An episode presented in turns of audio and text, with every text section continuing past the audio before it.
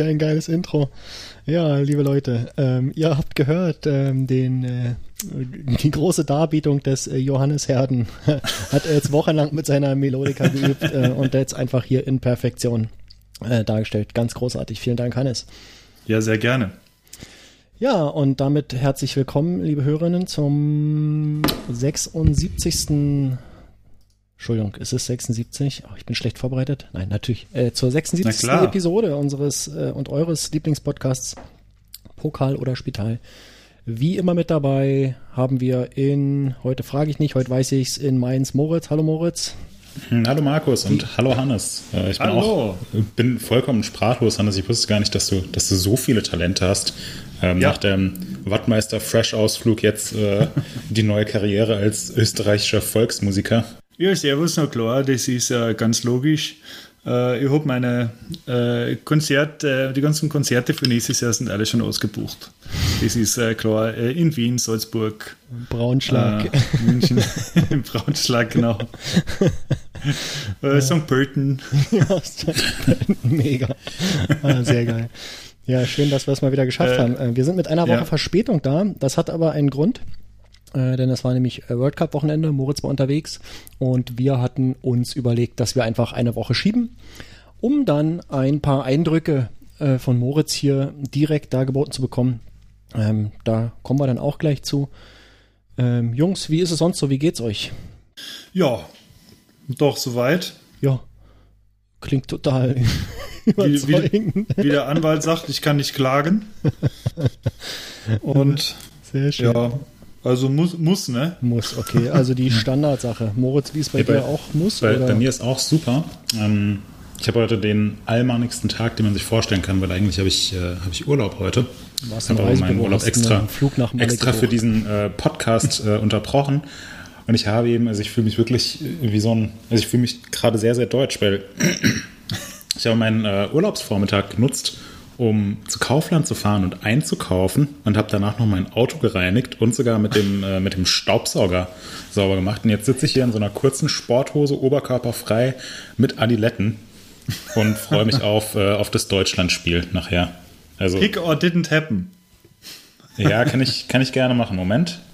Oh, bitte nicht. Also wir, wir merken, Moritz, ja. Moritz ist durchgespielt. ja. Dann machen wir jeder eigentlich jetzt einfach mal, ich würde sagen, ein Foto von unserem Arbeitsplatz hier. Markus, was meinst du? Oh Gott. Äh, vom sieht zwar sieht ja, nicht so gut aus hat hier. hier gerade ein Handy in die Hand genommen, ich habe es gehört. Äh, war ich das? War ja, ich. Ähm, äh, mit, mit meinem Getränk für heute, womit wir fast schon zur nächsten. Ich, ja, ich mache auch Bildschirm. Bildschirm, äh, Screenshot mit, mit mir drauf. Findet ihr in den Show Notes.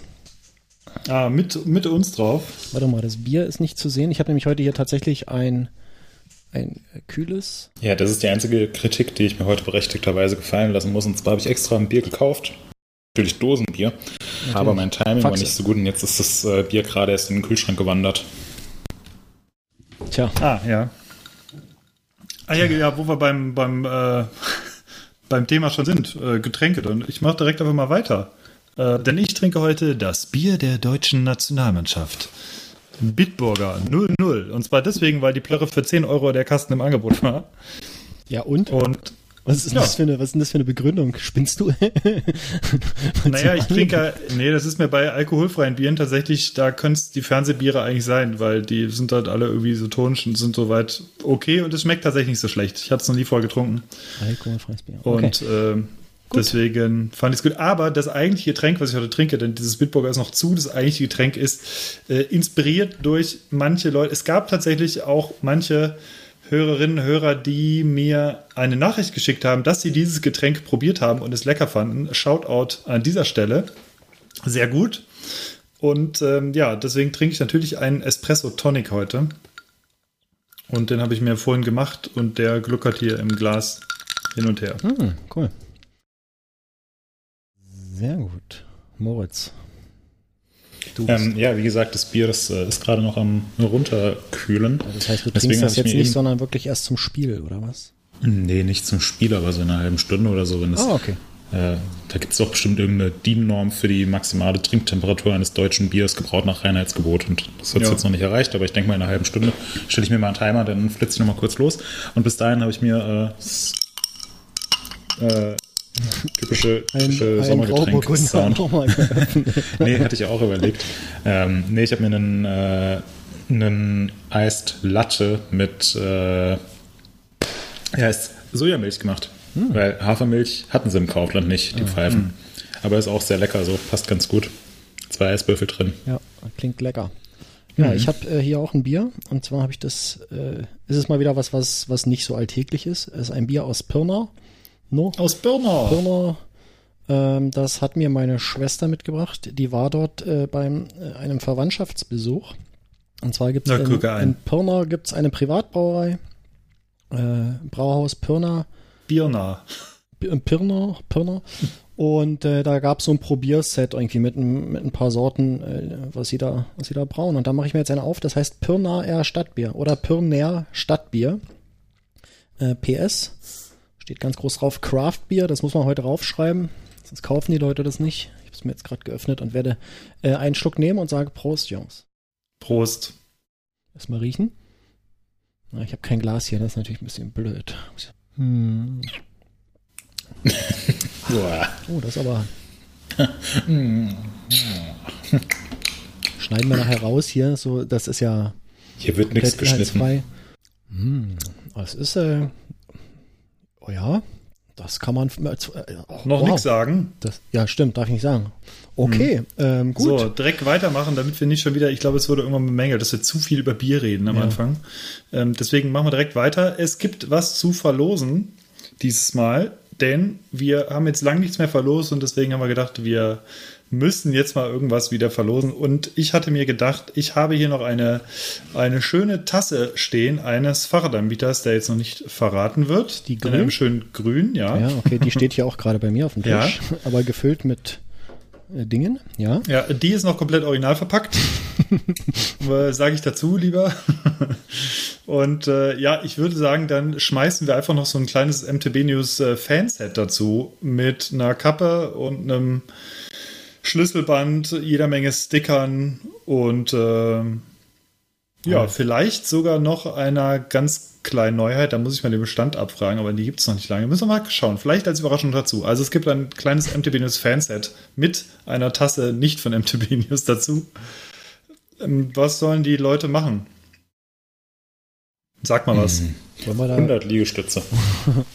äh, vielleicht fällt uns im Laufe der Sendung irgendwas äh, dazu ein ähm, würde ich sagen, bleibt dran. Also irgendwas in die Kommentare schreiben auf jeden Fall. Naja, Ach genau, bleibt, sollen wir es wieder so machen? Äh, bleibt, bleibt dran. einfach dran, hört zu und dann werdet ihr erfahren, was ihr tun müsst. Ah, ähm, das genau. ist doch genau. gut. Ja. Ähm, und wir müssen uns das jetzt überlegen. Mhm. Ich muss auch schon mal ganz kurz mich im, im Voraus entschuldigen. Ich muss nachher wieder für drei Minuten runter ein, äh, ein Brot, ein Brotteig in den Gärkorb legen, äh, dass ihr das schon mhm. mal wisst. Hast du die Brote denn schon verschickt eigentlich in die? Ja, Markus, wie sieht's da aus? Hattest jetzt drei Wochen Zeit? Ja. Gab ja einige Kommentare. Es gab einige Kommentare, die äh, ja, und, du irgendwas versprochen hast, was nicht. ich nicht einhalten kann. Nein, ich, ich verschicke kein Brot, äh, weil Brot muss man frisch essen und ähm, du kannst ja auch ausliefern. Funktioniert, ja. Hm. Mit deinem das neuen Gravelbike. Funktioniert einfach nicht. Könntest du auch einschränken, äh, Radius 150 Kilometer um Brandenburg rum. Um Brandenburg rum. Das ist ungefähr ja. in der Nordsee. Wenn ich da vom, vom nordwestlichen Ecke. Äh, nee, nee, nee, nee, nee, so nicht. Ähm, das war ein Spaß von Moritz. Ich, ich kann kein Brot verschicken. Bei Merze nicht, aus Köln kannst du auch Brot bestellen, kannst du überall hinschicken lassen. Hm, so schmeckt das dann wahrscheinlich auch. Ah, die sind, naja, die sind super. Oder so Pumpernickel, was sich, was sich fünf Jahre hält. So ein Atombrot, genau. Gut, ähm, also Verlosung machen wir irgendwann im Laufe der Episode. Ihr hört einfach aufmerksam zu und werdet dann äh, erfahren, äh, was ihr machen müsst. Und damit können wir eigentlich in unsere Themen gehen. Äh, was haben wir denn heute für Themen? Also die ist der Elefant World Cup steht natürlich im Raum und den werden wir extrem ausführlich behandeln im Laufe der Sendung. Ich würde vorschlagen, dass wir jetzt ein paar kleinere Artikel so aus der letzten Zeit mal anreißen, was es irgendwie Cooles gab.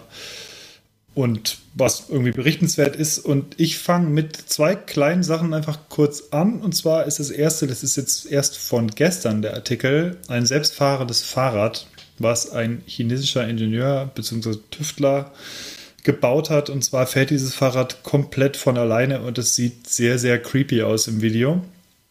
Und ich fand es aber einfach als Ingenieurs- und weiß ich nicht, Tüftlerleistung einfach irgendwie so cool, dass wir da direkt einen Artikel zu gebaut haben. Und zwar hält es sich selber durch so ein äh, Gyro in der Mitte, der sich halt dreht. Dadurch bleibt es stehen, auch auf einem Zaun, wenn man will. Und mit so einer, mit so einer LiDAR-Technik, also diesem, so einem Sensor, was Abstand zu Objekten misst, was man auch aus dem einen oder anderen Handy kennt für so Augmented Reality-Geschichten, misst es im Prinzip wirklich den Abstand und fährt halt wirklich dahin, wo es hinfahren soll. Und es sieht im Video sehr beeindruckend aus, wenn dieses Fahrrad ohne Fahrer einfach durch so einen Hotelflur um die Ecke fährt. Es sieht einfach komplett, also sieht sehr gruselig aus, finde ich. Aber auf der anderen Seite auch einfach sehr, sehr, sehr, sehr cool. Ja, da können schon mal Danny McEskill und Fabio Wittmer, die können schon mal um ihre Jobs bangeln. Ja, und Lieferando, so auch alle. Gorillas. ja, Gorillas streikt ja sowieso zurzeit. Ja, stimmt. Da liefert ja sowieso kein aus. Ja. Aber man muss sich mal vorstellen, da fahren die ganze Zeit halt so Fahrräder ohne, ohne Passagier durch die Gegend, nur so zwei Gorillas-Tüten links und rechts. ja. Ja. Die Fahrräder haben ja, das, haben ja das gleiche Problem wie die sogenannten autonom fahrenden Autos. Äh, die funktionieren ja auch nicht. Habt ihr letztens das äh, Video gesehen, äh, was einer gemacht hat? Saß im Tesla auf, in Anführungsstrichen, Autopilot äh, hat den Screen abgefilmt und da kann man sich so eine, ja, so eine Abbildung der Realität irgendwie äh, anzeigen lassen, was der Computer gerade erkennt oder meint zu erkennen. Und da ist vor ihm ist ein Laster gefahren und da standen so Baustellenampeln hinten drauf auf der Ladefläche. Und dieser hm. bescheuerte Tesla hat die ganze Zeit irgendwie Ampeln erkannt. die sind da so vorbeigeflogen auf dem Bildschirm. Das Teil kam überhaupt nicht klar. Aber ich dachte, ja, okay, äh, das wird einfach nicht funktionieren mit diesen selbstfahrenden Autos. Also es gibt so viele Ausnahmen so viele mhm. Spezialfälle, das kannst du unmöglich, äh, sagen wir mal, in näherer, mittelfristiger Zukunft irgendwie sinnvoll abbilden. Und mhm. deswegen das ja, völlig krass. Ich versuche mal, ob ich das, äh, ob ich, ich das nochmal finde, das Video, dann verlinke ich es in den Shownotes. Ähm, wirklich ganz, ganz episch. Pokal oder Spital, Episode 104. Markus ja schon erzählt, dass er sich ein selbstfahrendes Auto gekauft hat. Kann sein. Gebaut hat. Ja, ja ich habe in meiner Werkstatt jetzt zwei Wochen lang rumgetüftelt. Also ist jetzt fertig. Funktioniert auch. Letztes Update noch aufspielen. Ja, Kennt alle besten sehr Straßen. Stück Zedernholz in einen 4D-Drucker und dann ab dafür. Ja, mit meiner OneDraw-App habe ich äh, das Ganze auch gecheckt, dass das funktioniert auf jeder Straße.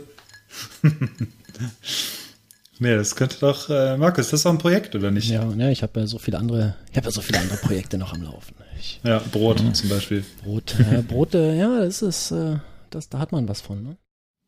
Sag mal, wer, wer klimpert denn hier so? Hm. Die Eiswürfel bei Hannes, würde ich sagen. Nee. Ja. Achso, doch, das kann sein, ja. Natürlich. So. Ja. Ich doch. Äh, Leute, äh. äh, guckt euch das an mit dem selbstfahrenden Fahrrad. Das ist wirklich geil. Hannes hat nicht untertrieben. Ähm, lohnt sich da mal reinzuschauen. Bin mal gespannt, was da so kommt äh, in, in der Zukunft. Ob wir davon noch was sehen oder ob das so ein Experiment bleibt. Ich kann mir schon vorstellen, dass irgendwelche Leute da jetzt Ideen haben und äh, rumbasteln und dann Kapital einsammeln und irg irgendwelche Produkte bauen. Äh, Wird es aber sicherlich nicht im Mountainbike-Bereich äh, so schnell zu sehen sein. Hm. Äh, was haben wir denn noch? Äh, ich habe gehört, wir haben, wir wollten noch reden über, über etwas anderes.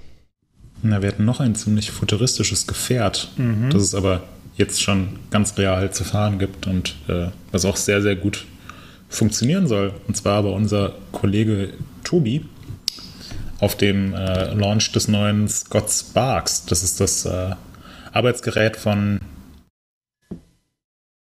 Jetzt piepst hier irgendwas. Ja, Wer hat gepiepst? Oh, das war Tom, warte mal. Äh, oh, hör auf, Ruhe, aus.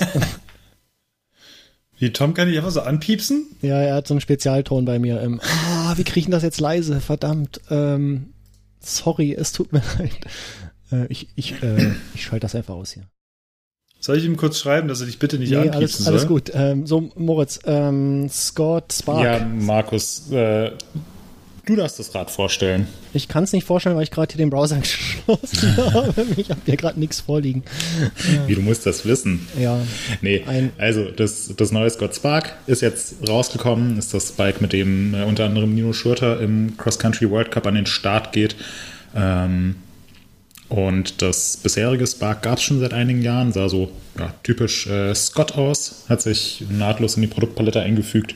Und das neue Scott Spark, das sieht ähm, ja ganz schön, ganz schön futuristisch aus, weil auf den ersten Blick sieht man eigentlich gar nicht, dass es sich dabei um einen Fully handelt. Auf den zweiten Blick auch nicht und auf den dritten Blick auch nicht, weil der Dämpfer komplett in den Rahmen integriert ist.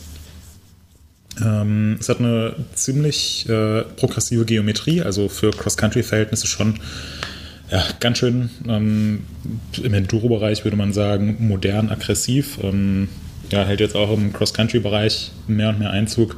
Ähm, Federweg ist ein bisschen aufgebaut worden. Ich meine, es hat jetzt sogar 120 mm Federweg. Kann sein, dass ich da, dass ich da leicht falsch liege. Ich habe jetzt nicht alle Details perfekt im Kopf, weil das gerade zum, als der World Cup in Leogang lief, äh, rausgekommen ist und ich deswegen den Artikel ähm, nur so mit halbem Auge dann verfolgt habe. Ähm, mhm. Aber auf jeden Fall stimmt. auch für ein, für ein Cross-Country-Race-Bike schon sehr, sehr viel Federweg, wo man äh, ja vor zwei Jahren noch gesagt hätte, ja, das ist, das ist Down Country oder, äh, oder Fun Country oder Down Duro oder was auch immer, aber sicherlich nicht Cross-Country Race. Dafür ist es ähm, viel zu abfahrtsorientiert und hat viel zu viel Federweg. Und Scott hat gesagt, ja, pff, nö.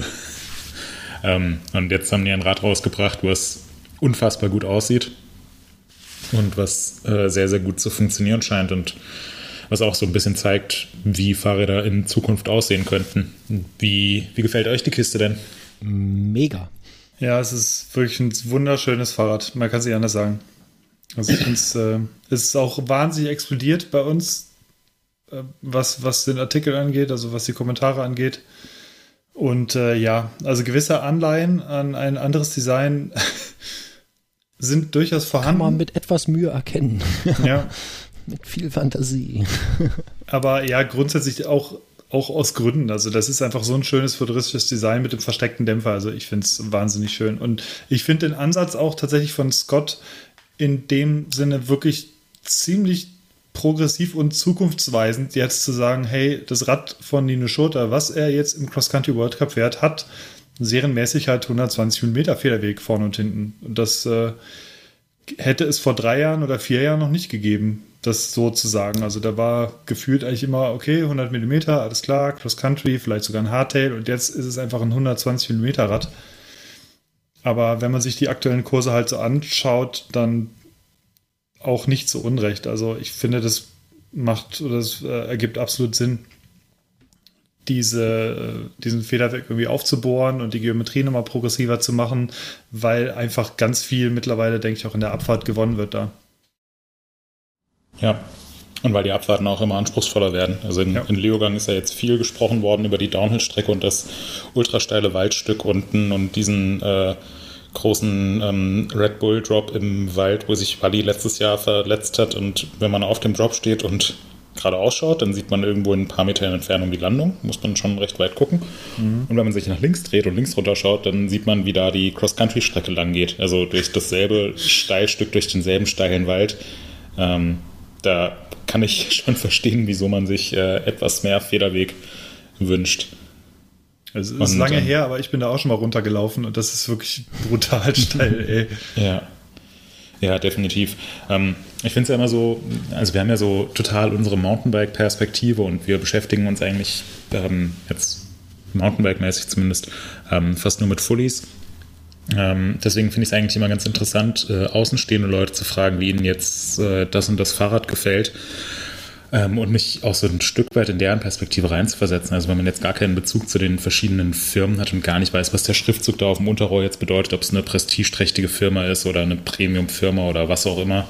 Ähm, und dann könnte ich mir vorstellen, dass auch viele Menschen einfach so ein, so ein Dämpfer und eine komplizierte Anlenkung und der ganze Kram ähm, ästhetisch erstmal ein Stück weit abschreckend wirkt, weil was, was soll das, dass da so ein so ein Ding mit goldener Beschichtung einmal quer durch den Rahmen geht.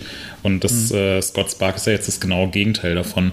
Ähm, Hannes, du hast es eben schon erwähnt, es hat definitiv Anleihen von einem anderen Rad. Da brauchen wir, glaube ich, auch nicht auf, äh, um den äh, heißen Brei herumzureden. Es mhm. ist ähm, ganz, ganz definitiv inspiriert von den Rädern von Bolt, die mittlerweile auch zu Scott gehören. Also ähm, weiß jetzt nicht, wie genau da die, die Abfolge war, aber ähm, kann man sich kann man davon ausgehen, dass sich da Scott noch ein wenig Know-how ins Haus geholt hat.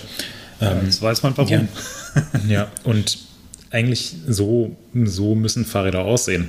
Also zumindest wenn man auf ein cleanes Design steht. Mhm. So ein Dämpfer, der in den Rahmen integriert ist, wenn sich das technisch super umsetzen lässt und mir jetzt nicht total die Hände bindet, was Kinematik und den ganzen Kram angeht, dann klar, perfekt. Ja, Würde absolut. Ich sagen. Und also Scott macht das insofern schon geschickt, finde ich. Dadurch, dass Synchros ja auch zu Scott gehört, haben die auch einfach viel Know-how, was Lenker, Vorbau, Laufräder angeht. Und da ist ja alles mittlerweile eigentlich integriert. Also du hast diese, diese Synchros ähm, die sich auch äh, wunderschön integriert da einfügen in das Rad. Man kann es nicht anders sagen. Es passt halt, du siehst halt, es ist halt aus einem Guss und es kommt, kommt von, von einer Firma. Ich glaube, sonst kriegst du das ja, in, in, in, der, in der Optik nicht hin, dass ja, es die zueinander passt. Zugführung am Vorbau und so, diese innen verlegten Züge, das, das muss schon alles passen aufeinander. Da kannst du nicht einfach irgendwas zusammenstöpseln. Ja. Hatten wir uns, glaube ich, auch schon mal generell drüber unterhalten, über das Thema Systemintegration, ja, dass es immer wichtiger, immer, re immer relevanter wird, gerade jetzt auch im, im E-Mountainbike-Bereich. Mhm. Ähm, und dass es einerseits eine, eine tolle Sache ist, wenn das so super clean aussieht, andererseits natürlich auch so ein bisschen den Reiz des Mountainbikens und des am Mountainbike Schrauben nimmt, wenn alles nur noch integriert ist und man gar nichts mehr austauschen kann. Ähm, aber jetzt zumindest bei, der, bei dem Vollgas-Spark. Ich ähm, weiß nicht genau, wie die, wie die Produktbezeichnung ist, aber was dann eben diese, diese einteilige ähm, Lenker-Vorbau-Kombination von Syncross hat, dann natürlich den Rahmen, wo der Dämpfer integriert ist. Äh, die Syncross Carbon-Laufräder, die na, im Prinzip auch aus äh, ja, einem Teil sozusagen bestehen, also wo die, mhm. wo die äh, Speichen auch aus Carbon bestehen und die äh, Felgen sowieso. Und dann hast du noch eine ähm, SRAM Eagle Access Schaltung, also da auch wieder so ein eigenes ähm, Netzwerk, was sozusagen perfekt integriert ist. Das ist schon ziemlich cool. Ja, absolut. Wisst ihr, was das auch, einzige, ja. Achso, sorry, wisst ihr, was auch cool ist an dem Rad?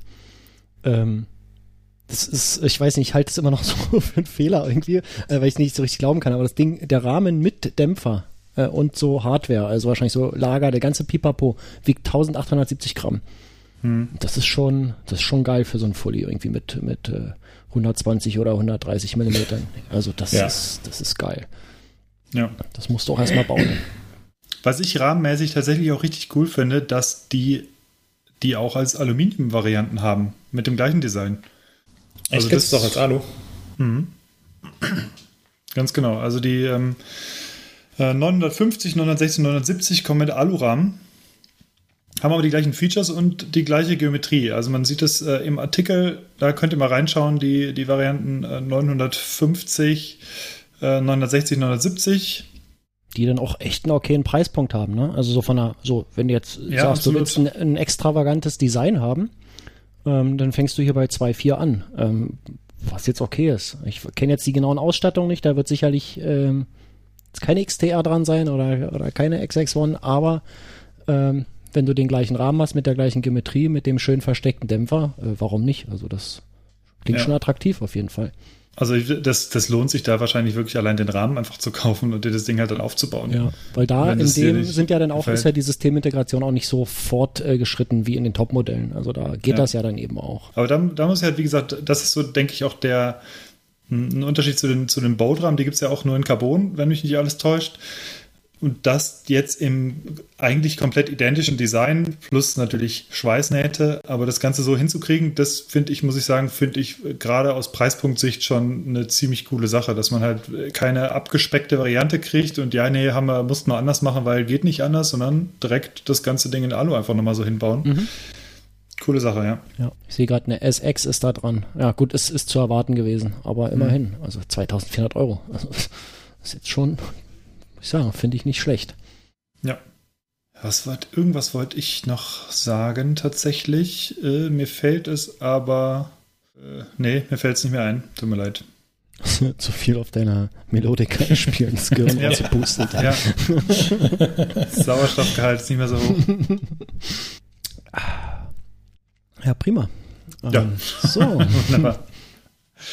Wir haben noch ein kleines Thema und zwar, bevor wir zum World Cup-Thema kommen, sei nochmal darauf hingewiesen, Tobi Woggern und Steffi Marti sind aktuell wieder auf dem Deutschland-Ride unterwegs und das ist nicht nur an sich eine coole Sache, weil die wieder jede Menge Kilometer ähm, weghauen. Diesmal geht es eher so Richtung Norden und dann auch Richtung Osten wieder zurück. Sondern das Coole ist, dass sie auch bei uns im Office vorbeigeschaut haben bei MTB News. Und wenn ihr also immer mal wissen wollt, wie unser aktuelles, noch relativ neues Office aussieht, dann schaut doch mal in die Artikel rein vom Deutschlandride. Die verlinken wir euch natürlich. Und da seht ihr dann, ja, wie es bei uns bei MTB News halt so aussieht. Ja, ich habe mir das auch reingezogen. Ich war ja selbst noch nicht da in, in dem ich neuen Büro.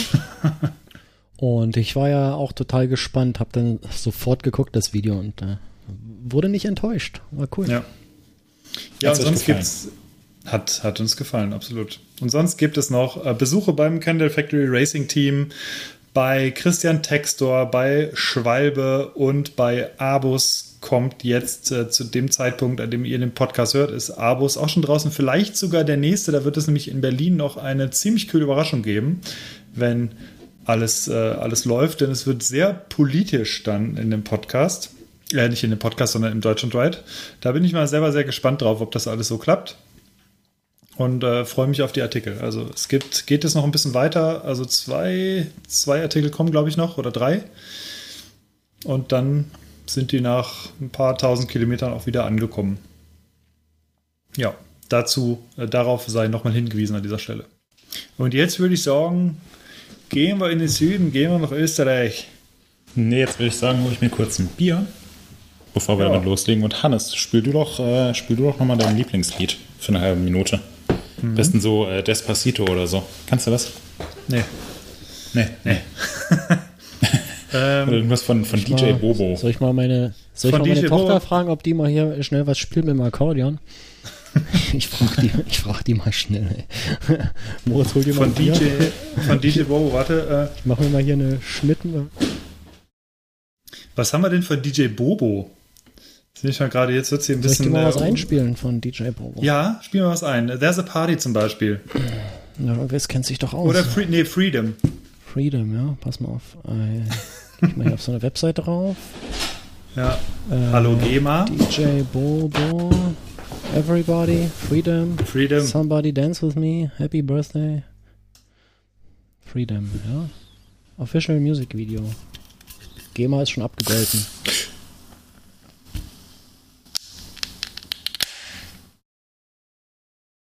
Das ist Freedom? Das ist Werbung, ey. Fuck YouTube, ey.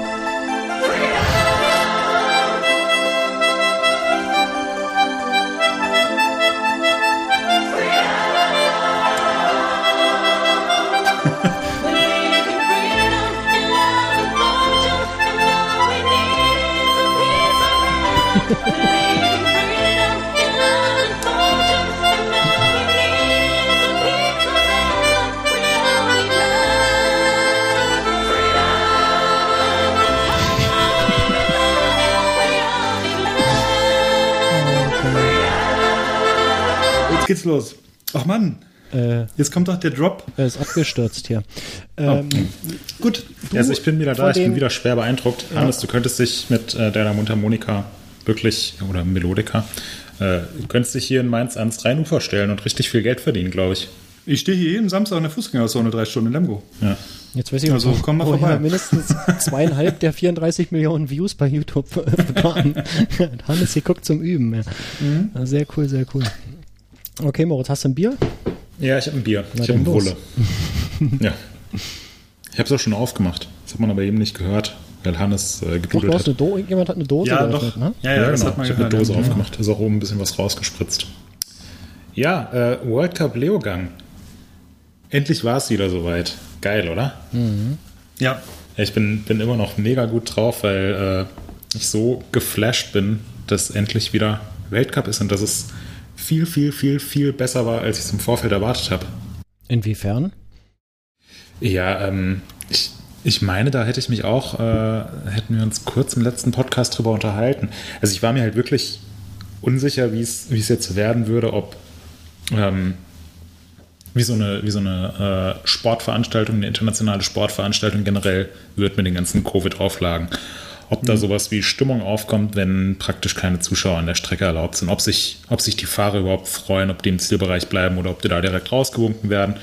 Wie so ein Weltcup generell ist, wenn man mit den ganzen Leuten, die das so besonders machen, also mit den ganzen Fahrern und Teammanagern und Mechanikern, äh, wenn man mit denen gar nicht in Kontakt kommt, sondern da wirklich einfach sozusagen nur zum nur zum Arbeiten ist, also nur Fotos machen, dann direkt heimfahren, fertig. Also der soziale Aspekt, der, der ist an der ganzen Veranstaltung ja auch ziemlich wichtig und ich dachte, das, das fällt halt alles im Vorfeld schon äh, oder von vornherein weg.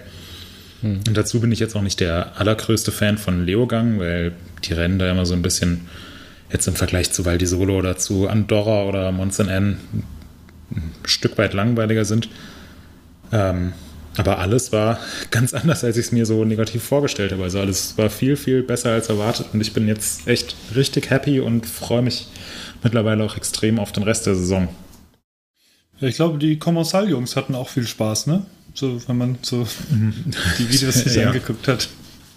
Ja, also da äh, sollte man am besten nicht ganz so genau hinschauen, weil mhm. ich weiß nicht, ob das mit den derzeitigen Corona-Auflagen äh, kompatibel ist, beziehungsweise bin mir sicher, es ist nicht kompatibel.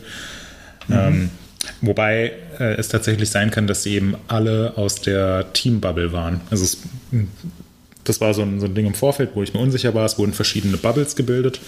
Ähm, blöderweise waren wir in der Media-Bubble und dann gab es eben noch eine Team-Bubble und zwischen diesen Bubbles durfte kein, äh, kein Austausch stattfinden. Also mein Kollege Gregor und ich durften zum Beispiel auch generell gar nicht in die Pit-Area rein. Da, das war komplett abgezäunt und standen Security-Leute vorne äh, am Eingang und wenn du nicht auf der Media Pass eine, äh, eine kleine Ziffer 8 drauf hattest, dann bist du halt nicht reingekommen. Also wir konnten halt nicht durch die Pits laufen, konnten keine Boxengasse in dem Sinne machen, sondern mussten uns dann immer über WhatsApp und Facebook Messenger und so weiter abstimmen, dass uns halt das Rad rausgebracht wird und wir das dann durchfotografieren können und wir es dann vorne am Zaun wieder abgeben. Aber durfte halt kein Kontakt stattfinden. Und jetzt bei diesen, bei diesen Videos von den Kommissar-Jungs, die auch jeden Grund zu, zum Feiern hatten, weil deren Junior äh, direkt einen Weltcup gewonnen hat, ähm, kann es halt sein, dass die einfach alle komplett aus der, aus der Teambubble waren und dann in, im Teambereich äh, gefeiert haben. Also hm. solange die da komplett unter sich bleiben, ich glaube jetzt ehrlich gesagt nicht, dass irgendwelche Leute von außerhalb, irgendwelche Fans ähm, da reingekommen sind, weil wir haben auch ja so ein bisschen auf gut Glück versucht, einfach mal nach dem Rennen äh, in die Pits reinzulaufen und keine Chance, also geht halt nicht. ähm, ich dachte, jetzt kommt so, ja, und vier Stunden später wussten wir auch nicht mehr, wo wir waren. nee. Da war ähm, alles also egal. Also, ja, äh, gab es natürlich auch so ein paar, äh, so ein paar Unterschiede. Manche haben das ein bisschen strikter ausgelegt, andere haben dann mal ein Auge zugedrückt, wenn man, wenn man durchgelaufen ist. Aber ähm, ja, also wir haben uns da schon dran gehalten, dass wir eben nicht in, mhm. den, in den Pits drin waren. Ähm, was halt schade war, aber ist halt so. Also ich bin, ich habe lieber einen Weltcup, wo ich nicht in die Pits kann, als keine Weltcups. Ja. Ähm, Und trotzdem habt ihr ja echt super geiles Material mitgebracht, was Fahrräder anging und durchgeshootet. Also da gab es ja recht, richtig viel mhm. coole Bikes ja, zu bestaunen. Wie ging denn das, ohne, ja. ohne in die Pits zu kommen? Wie bitte? Wie ging denn das, die Fahrräder so einzeln durchzufotografieren, ohne in die Pits zu kommen? Habt ihr euch die bringen lassen oder wie lief das? Ja, wir haben uns die, haben uns die bringen lassen. Also ich mache das ja jetzt schon seit ein paar Jahren und kenne die ganzen ähm, Fahrer oder Mechaniker oder Leute aus den Teams. Und äh, dann war das halt echt so ganz klassisch per E-Mail oder per WhatsApp oder per Facebook Messenger ähm, eine Nachricht geschrieben, so hey, können wir irgendwie euer Rad bekommen, dann könnt ihr uns das dann und dann da und dahin bringen oder könnt ihr euch kurz melden, wenn, wenn das Rad aufgebaut ist. Also ähm, die Räder, die stehen ja nicht jederzeit äh, perfekt fertig darum und warten darauf, fotografiert zu werden, sondern da wird ja ganz, ganz viel dran gearbeitet und dann gibt es immer nur einen kurzen Zeitslot, wo man sich die schnappen kann zum Fotografieren. Und so mussten wir das halt timen und auch einfach so ein bisschen groupie-mäßig dann mal eine Dreiviertelstunde lang rumlungern, bis irgendein Fahrrad fertig war und okay. zufällig vorbeigeschoben wurde. Ja. War, mein, äh, war mein Highlight. Wir haben ähm, nach dem ersten Trainingstag, der ging relativ lang, und hatten äh, für die zweite Boxengasse hatten wir irgendwie schon fünf Fahrräder fotografiert, aber wollten irgendwie ganz gerne noch ein, ein, sechstes oder ein siebtes. Und dann haben wir noch ein sechstes schnell gemacht und haben dann gesehen, dass äh, das Intense, ähm, die, die standen ganz vorne am Zaun, also da konnte man sogar noch hinrufen und ähm, war auch ein, äh, ein befreundeter Fotograf, der eben in der, in der Team-Bubble war. Ähm, dem haben wir dann schnell gesagt, so hey, könntest du vielleicht mal kurz den John Hall, also den Mechaniker von Aaron Gwynn, fragen, ob, ähm, ob wir dessen Rad haben können. Und hat er uns dann organisiert, rausgebracht. Und dann sind wir mit dem Rad irgendwie so 200 Meter oberhalb äh, von den Pits hingelaufen, wo es auch so zu ein paar Hotels geht.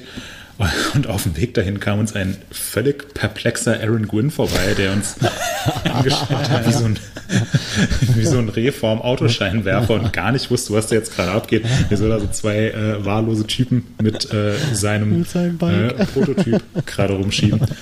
ähm, ja, war auf jeden Fall ähm, deutlich komplizierter als sonst. Äh, normalerweise ist es so, du läufst halt rum und fotografierst halt, fotografierst, was du bekommst und sprichst es da einfach mit den Leuten ab und so war es jetzt halt mit deutlich mehr Aufwand verbunden, aber ging letzten Endes auch.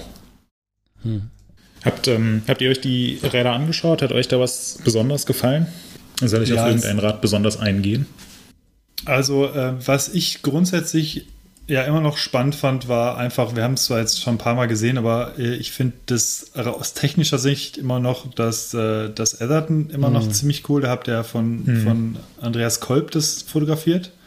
Ja, das fand genau. ich äh, ziemlich geil und auch wieder ziemlich verrückt. Ähm, weil, ja, es sieht halt irgendwie, ich habe mich mittlerweile extrem an die Optik gewöhnt, muss ich sagen. Also es sagen ja immer noch ganz viele, sieht aus wie so zusammengeklebte Wasserrohre. Ja, ist es aber ja auch. Ich, ja, aber das ist schon, aber ich finde trotzdem, ich finde es mittlerweile wirklich, äh, wirklich ziemlich cool. Also ich, ich mag die Optik mhm. mittlerweile echt von dem Ding und ähm, fand auch, dass er das sehr, ähm, sehr ansprechend aufgebaut hat. Ich fand hier das, ähm, das ist grau, ist so ein weißgrau irgendwie von der Fox, ne? So, so ein gräuliches. Mhm ja. Mm, das, das fand ich, das passte irgendwie ganz gut zur, zur Wippe und ähm, gut, ja, orange Feder kann man sich drüber streiten, aber grundsätzlich, ähm, das fand ich schon ziemlich schick, muss ich sagen. Ja, das ähm, geht mir auch so. Also jedes Mal, wenn ich ein, ein Atherton-Bike sehe, ähm, denke ich mir so, boah, es sieht irgendwie, obwohl es ja so ganz, ganz futuristisch ist, sieht es sehr, sehr klassisch aus. Also eigentlich wie eine etwas modernere Version vom Iron Horse Sunday. Ähm, gefällt mir, gefällt mir echt gut. Mhm. Ja. Finde ich auch sehr, sehr cool. Was ich noch sehr geil fand, ist das, das Banshee. Äh, mit, ja. der selbst, mit der selbst äh, gelöteten äh, Kettenumlenkung. Und wer genau mhm. hinschaut, ähm, so mit Teilen aus dem Automobilbau, also ist da ist so ein Vielzahn, äh, so eine Vielzahn äh, Schraube oder sowas da drin, das ist total geil. Denkst du erst, es ist ein Torx, ist es aber nicht. Ähm, und ja, ziemlich, ziemlich cool, dass sie einfach so hingehen, so ein Fahrrad nehmen und da einfach mal so eine krasse Sache wie eine Kettenumlenkung so einbauen, weil ihnen danach ja. ist. Also das ist einfach ja. total mega. Ja, und interessanterweise haben die sich dann, ähm, hat sich auch der Adam Rojcek, also der, der Fahrer, der im World Cup für Banshee fährt, ähm, der auch für das Team fährt und auch ziemlich gut fährt und Feedback geben kann und so weiter, der hat es eben dran gebaut, weil er es gerne ausprobieren wollte, hat damit auch ein bisschen rumexperimentiert und hat dann mit seinem mit Vater. das fand ich auch so witzig. Papa, können wir mal kurz? Ja, hat er, hat er das mit seinem Papa gemacht? Das Stand äh, also ich dann wiederum, steht in den ja. Bilderschriften so, ja. Ja, da hat sich äh, Gregor mit dem, mit dem Team unterhalten. Ja. Ähm, aber jedenfalls hat sich äh, Adam Rojcek mit dem äh, Keith unterhalten. Keith ist der, ähm, der Ingenieur, ähm, der Typ, der hinter Banshee steht. Also Banshee mhm. ist eine mhm. sehr, sehr kleine Firma. Und ähm, der Keith, der war aber, was, was so Ideen angeht, echt so immer seiner Zeit voraus und hat es auch immer ultra detailliert auf dem äh, Banshee-Blog so ähm, dargestellt, wieso er sich jetzt für welche Lösungen entschieden hat und so weiter.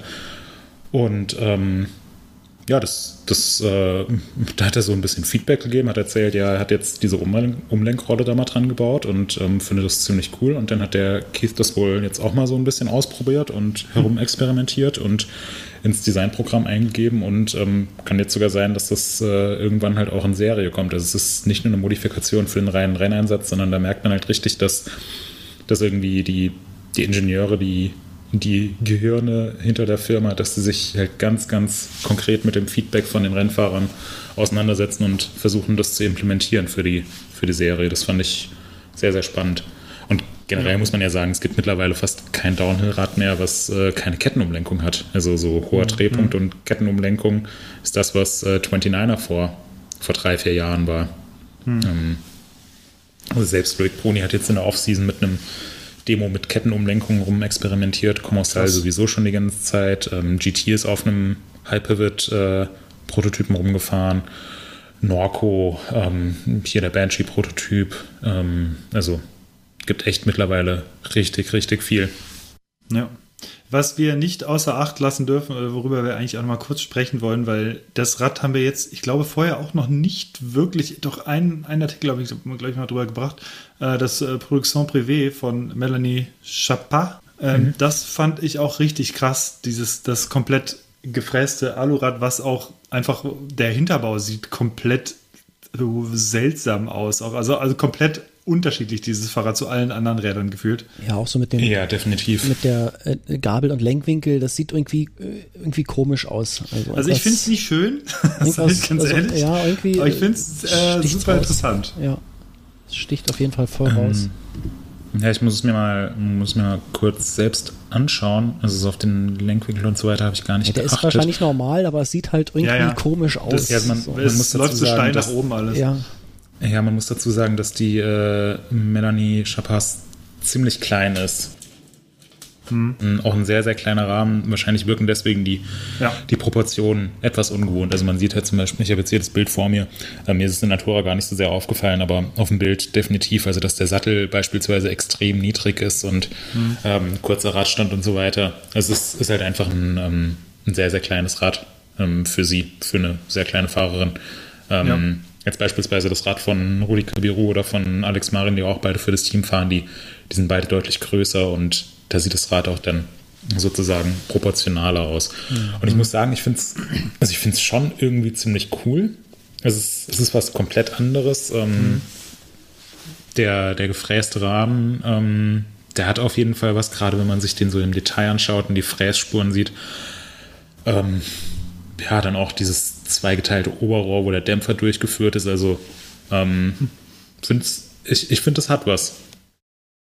Hm. Also ist auf jeden Fall interessant, das Rad. Aber wenn man, wenn man, wie wir vorhin darüber gesprochen hatten, wie das, dass es Scott Spark so komplett durchgestylt ist und so in, aus einem Guss komplett clean ist, dann ähm, würde ich so, wenn wir, wenn wir von dem Standpunkt clean ausgehen, ist das Produktion Privé nicht ganz so clean. also, weil ja, da ist der Dämpfer ja so komplett aus dem, auf, auf, dem Präsentierteller. Aber ja, ich finde es einfach, ich finde es, oder was ich schön finde an dem Rad oder an der ganzen Idee schön finde, ist, dass es eben nicht wie die meisten anderen Räder, es ganz viele Downhill-Bikes, die gleichen sich ja auch immer öfter mal an. Das, also immer alle paar Jahre hat man das Gefühl, okay, jetzt gehen die Leute alle in die Richtung so. Bei Cross-Country-Bikes merkt man das teilweise auch hm. relativ stark äh, mit, dem, mit dem Dämpfer am Ober- oder längs parallel zum Oberrohr beispielsweise. Äh, und das ist jetzt mal wieder so ein System, was man von, aus dem Downhill-Bereich so noch nie wirklich gesehen hat. Also, oder ich, mir kommt es so nicht bekannt vor, dass der Dämpfer so, äh, so geführt wird irgendwie. Und das finde ich wieder cool, dass es halt auch 2021 immer noch andere Ideen und Anlenkungen gibt, wie man, wie man mhm. so einen Hinterbau gestalten kann. Ja, ja, das, das finde ich auch ganz cool. Also generell ist jetzt in Leogang ziemlich viel experimentiert worden, muss ich sagen. Mhm. Ähm, allerbestes Beispiel dafür ist das neue Commensal, was ähm, Amaury Piron und so weiter gefahren sind, was mhm. ungefähr das es ist einfach nur absurd, wie vielfältig man das Rad einstellen kann. Und da haben wir sicher noch gar nicht alle Details gesehen. Also da kann, kann das Team wirklich jeden, äh, jeden kleinen Aspekt noch irgendwie verändern. Das äh, fand ich schon sehr, sehr interessant zu sehen. Das ist natürlich auch gerade als Prototyp in der Testphase, das heißt, die müssen da viel verstellen, um letzten Endes ähm, die bestmögliche Lösung zu finden. Oder auch an dem Rad von Melanie Chapas ähm, war beispielsweise äh, in der ähm, es war äh, in der Hinterradnabe ein Freilauf, der aber lahmgelegt wurde, indem die mhm. Kassette mit den Speichen gekoppelt wurde. Also so wurde der Freilauf aus, ausgeschaltet. Und stattdessen war eben noch ein zusätzlicher Freilauf in der Kurbel, also im, mhm. im Kettenblatt vorne, mhm. ähm, sodass man halt äh, unter anderem äh, schalten kann, ohne ähm, ohne in die Kurbeln treten zu müssen, weil eben der Freilauf äh, vorne in der Kurbel sitzen, der sich durch die blockierte Kette, äh, Kassette jederzeit weiterdreht.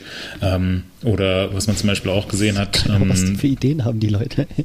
ja. Wahnsinn. Oder, oder zum Beispiel auch, ähm, gibt es jetzt, äh, nennt sich O-Chain. Ähm, das ist eine italienische Firma, die machen auch sozusagen äh, spezielle Kettenblätter oder sozusagen Adapter für Kettenblätter, ähm, die ja, den Pedal Kickback ja. reduzieren sollen. Ja. Also da ist dann, ist dann das, ist jetzt wahrscheinlich technisch keine 100% äh, korrekte Erklärung, aber da ist sozusagen das Kettenblatt ein bisschen schwimmend gelagert und das, äh, das dämpft halt den Kickback, den man bekommt. Also mhm. im Prinzip, wenn ein Schlag aufs Hinterrad kommt, ähm, dass sich dann die, die, äh, die Kurbeln weiterdrehen und der Schlag in die Füße weitergeleitet wird, das wird, das wird dadurch so ein Stück weit eliminiert. Ähm, und war unter anderem am äh, Rad von Troy Brosnan dran, mit dem äh, er dann äh, am Samstag gewonnen hat. Und wenn man sich hm. fragt, ähm, wieso der Troy da so überragend durch das Steilstück durchgekommen ist und gar keine Probleme hatte, während andere Fahrer da ja sowas von gestruggelt haben, dann könnte das vielleicht auch eine Erklärung sein. Bisher hat sich eigentlich niemand Gedanken gemacht, ob man jetzt ein, also bisher war ein Kettenblatt einfach fest mit der, mit der Kurbel verbunden und da lief die Kette drüber und fertig. Und mhm. selbst solche Sachen werden jetzt hinterfragt. Das finde ich schon echt cool. Aber das hatten jetzt, äh, wenn ich, ich weiß jetzt nicht ganz genau, es hatten schon mehrere dran, wenn ich mich so an, an die Fotos von euch erinnere. Ne? Also da ist, war nicht nur ein Fahrrad mit denen. Nee, nee, das ist, ist nicht nur ein Scheint sich Fahrer. auch relativ schnell durchzusetzen, kann man so sagen. Ja. Mhm. Ich kann mir jetzt ehrlich gesagt nicht vorstellen, dass, ähm, dass diese Firma O-Chain, dass die so ein, dass sie so groß ist und so riesige Budgets hat, dass die Fahrer dafür bezahlen kann, der, deren Produkte zu fahren. Also da könnte ich mir sogar vorstellen, dass dass sie das einfach von sich aus mal ausprobieren wollen und ähm, irgendwie vielleicht vielleicht kriegen die es kostenlos zur Verfügung gestellt, so von wegen, ja, hier probier's mal aus und wenn du es cool findest, dann fahr's weiter und wenn du es doof findest, dann fahr's nicht weiter. Aber ich glaube jetzt nicht, dass äh, Troy Brosnan von denen mit Geld zugeschüttet wird, damit mhm. der deren Produkt fährt, von dem er nicht überzeugt ist.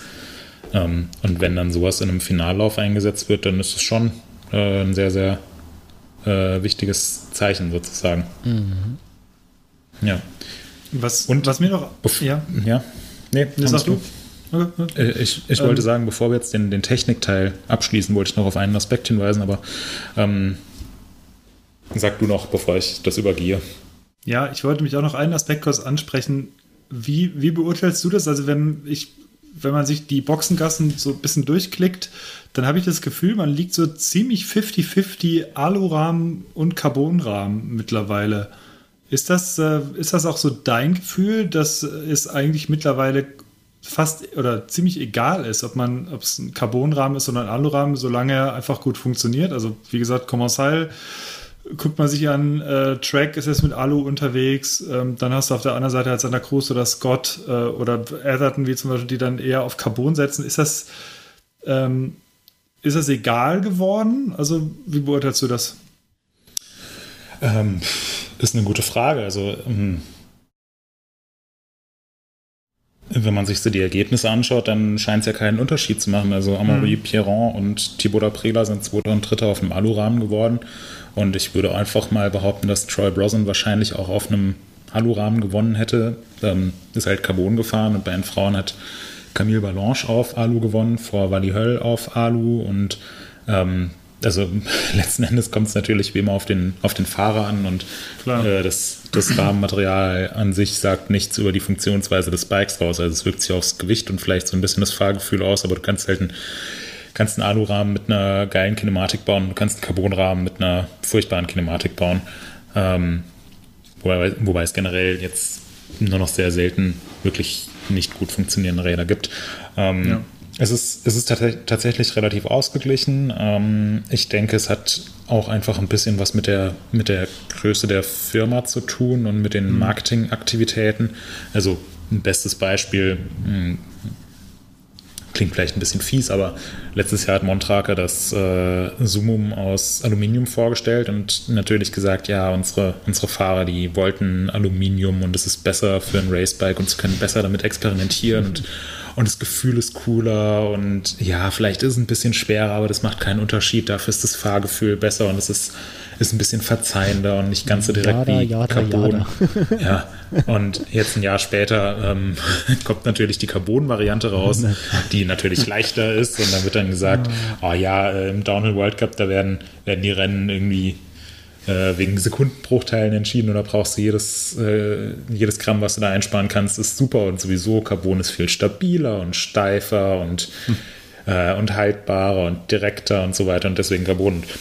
Ich könnte mir sogar auch vorstellen, dass das Track irgendwie in einem Jahr sagt, ja, hier das neue Session aus Alu hat gut funktioniert, aber natürlich wollen wir auch noch ein Premium Racebike anbieten. Hm. Keine Ahnung. Oder also, Specialized. Da, ja, wobei Specialized dafür jetzt schon sehr, sehr lange an dem Alurahmen festhält. Mhm. Also ich ja, finde so aus finde so aus sozusagen ähm, betriebswirtschaftlicher Sicht macht es total Sinn, erstmal irgendwie, mhm. wenn du ein neues äh, Produkt entwickelst, das, dann, das hat dann vielleicht einen Produktzyklus von drei oder vier Jahren, bis dann der Nachfolger auf den Markt kommt. Und wenn du dann irgendwie erstmal Alu auf den Markt bringst und dann nach anderthalb Jahren sagst, okay, jetzt aber auch noch Carbon, dann, ähm, dann hm, bleibt das Produkt so interessant. Ähm, wenn Specialized jetzt ankommen würde und sagen würde, ja, okay, jetzt das Demo, was 2018 auf den Markt gekommen ist, davon machen wir jetzt noch eine Carbon-Version. Mhm. Ähm, keine Ahnung, würde ich als ein bisschen unpassend sozusagen empfinden, aber da ähm, werden ja die, die ganzen Konventionen auch so langsam ähm, aufgeweicht, dass man eben nicht mehr ja. jedes Jahr einfach ein neues Modelljahr braucht und äh, neue Farbe drauf und fertig ist das neue Produkt. Ja, bin ich auf jeden Fall, also ich finde es auf jeden Fall sehr spannend, dass das wiederkommt. Also bemerkt man ja mhm. auch öfter jetzt auch bei den, kann ja bei Enduro oder Trailbikes, dass so, wir haben es gerade, oder beim CC-Bike zum Beispiel, wie gesagt, Scott bietet das, also früher habe ich das Gefühl gehabt, um das noch kurz abzuschließen, dass es ganz oft so eine, so eine Verlegenheitsvariante in Alu nochmal gab. Irgendwie so, ach ja, komm, machen wir das gleiche Rad irgendwie nochmal in Alu und dann ist es halt ein bisschen billiger und hat natürlich nicht die Features und ist sau schwer. Und mittlerweile habe ich das Gefühl, dass viele Firmen dann auch sich sagen, ach ja, kann, egal ob es jetzt das Track Slash ist oder diverse andere Räder, das, das Slash hat ja unser geschätzter Kollege Sepp auch letztens im Test gehabt und war sehr begeistert in der Alu-Variante und die sind auch gar nicht mehr so schwer. Man hat schon das Gefühl, dass Alu mittlerweile, dass da schon drauf geachtet wird, dass auch gute, die, die guten Pendants oder die guten Räder aus Alu halt auch wieder gebaut werden. Und das finde ich äh, eigentlich mhm. eine ganz coole Entwicklung, weil ich persönlich bin halt äh, ich mag Alu-Bikes durchaus ganz äh, sehr gerne irgendwie und ähm, finde Carbon-Bikes auch toll, aber ich finde es trotzdem cool, dass an Alu-Bikes halt weiterhin festgehalten wird. Also ich kann mich erinnern, dass schon vor, keine Ahnung, vor vielen Jahren prognostiziert wurde, ja, die ganzen Top-Bikes später werden nur noch aus Carbon und jetzt gibt es so eine kleine Renaissance, habe ich das Gefühl. Mhm. Ja, da ist auf jeden Fall was dran. Und ähm, was mir aufgefallen ist, und damit wollte ich jetzt eigentlich auch den Technikteil abschließen, ähm, es sind tatsächlich gar nicht mehr so viele Fahrer auf dem reinen 29er-Setup unterwegs. Ah, okay. Hm. Also ich würde sagen, mittlerweile sogar, sogar, vielleicht sogar die Mehrheit fährt Mullet und es sieht zumindest aktuell so aus, als ob der Trend da auch hingeht. Ähm, also da wurde auch beispielsweise von der einen oder anderen Firma gesagt, dass das Rad, was sie derzeit im Programm haben, als 29er, dass es zukünftig äh, eben es nicht mehr als 29er geben wird, sondern nur noch als Mallet-Variante oder dass bei der neuen Version die Ingenieure mit, wenn die von vornherein 27,5 Zoll Hinterrad verwenden, zumindest im Downhill, es denen in der Konstruktion so viel leichter macht, die Fahreigenschaften zu erzielen, die sie auch wirklich haben wollen. Ja, kann ich mir jetzt im Enduro- oder Trail-Bereich nicht so vorstellen, aber für Downhill Race, da wird halt vor allem drauf geachtet, was ist am schnellsten. Und ja, klar. Ja, das gab es ja auch am Anfang so ein bisschen, als, als eben gesagt wurde, ja, man darf ab sofort gemixte Laufradgrößen fahren. Ähm, vor äh, zwei oder drei Jahren, dass dann erstmal alle schnell damit rumexperimentiert haben und gemerkt haben, oh nee, es funktioniert ja gar nicht so, wie wir es uns vorstellen. Ich bleibe lieber auf dem, was ich kenne. Und damals, als 29er Downhiller rauskam, als äh, das Santa Cruz Syndicate auf einmal in Frankreich mit einem reinen 29er aufgetaucht ist, ja. haben ja auch alle irgendwie so ganz verlegen versucht, fürs nächste Rennen in Fort William einen reinen 29er fertig zu bekommen. Und das hat halt überhaupt gar nicht funktioniert, weil du musst dich natürlich ja. irgendwie über einen längeren Zeitraum an das Rad gewöhnen. Und ähm, da könnte ich mir jetzt vorstellen, dass das jetzt so die zweite Welle der Mullet Bikes ist, die intensiv getestet wurden, wo die Fahrer auch sagen, ja, okay, ich bin zufrieden, das zu fahren, ich will das sogar so fahren. Und selbst Greg Menard hat in der Offseason ähm, ein Mullet Setup getestet und war damit sehr, sehr glücklich.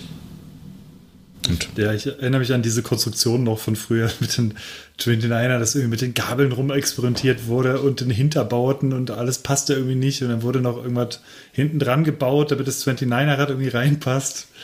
Das, ja. äh, ich, das war schon irgendwie relativ kurios. Ja, und jetzt, ich denke auch, ne, also so seitdem die Geometrie halt wirklich drauf angepasst wird und die Entwicklung irgendwie damit klarkommt, dass es jetzt ein 29er oder ein Mallet ist oder so, es, äh, passt es halt dann auch wieder. Aber so Bastellösungen sind natürlich immer schwierig. Außer Banshee. ja. Okay, aber lasst uns doch noch mal kurz über das, äh, nachdem wir über die ganze Technik gesprochen haben, lasst uns ähm, kurz über, äh, über das Rennen selbst sprechen. Ähm, ja. Ich habe mir eine lange Liste zu Leogang gemacht und ähm, neues Commercial, neues Montraker und viel, viel Mallet waren drei von 1, 2, 3, 4, 5, 6, 7, 8, 9, 10, 11, 12, 13, 14 Punkten. Mhm. Und äh, Deutschland spielt ja heute um 21 Uhr, also in den nächsten oh, sechs Stunden sollten. das war jetzt gerade die Drohung. ja, nee, ähm, habt ihr euch das Rennen angeschaut? Wie fandet ihr es denn? Ich habe es leider nicht gesehen in Live. Ich hab's. Aber Hannes, ähm, du hast es verfolgt. Ja, ähm, ich bin eingestiegen äh, irgendwann bei den Herren. Ähm, die bei den Frauen habe ich tatsächlich, äh, habe ich es zeitlich nicht hingekriegt und habe aber den Run von Wally Höll äh, auf dem auf dem Handy verfolgt, als äh, da kamen wir gerade vom Wandern ähm, und ich habe es auf dem Handy verfolgt, als ich äh, beim Currywerk, Shoutout an dieser Stelle, auf die Currywurst gewartet habe. Ah, da stand im Wartebereich und habe dann Wally Höll. Mhm. Äh, und habe es da noch gesehen und ach ja, ach, es tut mir so leid, muss ich sagen. Und, ah, ach, es war irgendwie schon sehr schade. Also ich habe da so ein bisschen mitgelitten. Ähm, ja. Mit der, mit der Kurve, wo es sie dann einfach gelegt hat und mhm. du hast einfach gemerkt, in, in jedem Trainingsrun, also zumindest habe ich so empfunden, als ich es da auf dem Handy geguckt habe, in jedem Trainingsrun Run würde die das blind fahren, diese hm. Passage.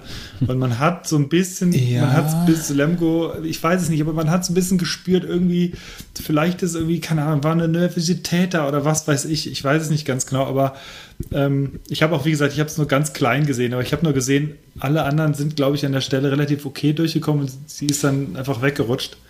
Ja, das, das war auch so eine, eigentlich so eine ziemliche, also erstmal, ich, ich wollte dich jetzt fragen, wie du das Rennen generell empfunden hast, weil mhm. ähm, ich habe so gemerkt, als Wally gerade gefahren ist, da war ich ähm, noch im, ähm, relativ weit oben im unteren mhm. Waldstück und ähm, habe in unsere WhatsApp-Gruppe, in unsere Weltcup-Gruppe, als Wally halt durchkam und sie war neben Tani Seagrave die einzige, die die innere Linie mit dem super steilen Drop genommen ja. hat und sie kam halt wirklich relativ schnell durch das Waldstück durch ähm, und ich habe auch so die, die Ansage des Streckenmoderators gehört, ähm, so Wally drei Sekunden Vorsprung und so.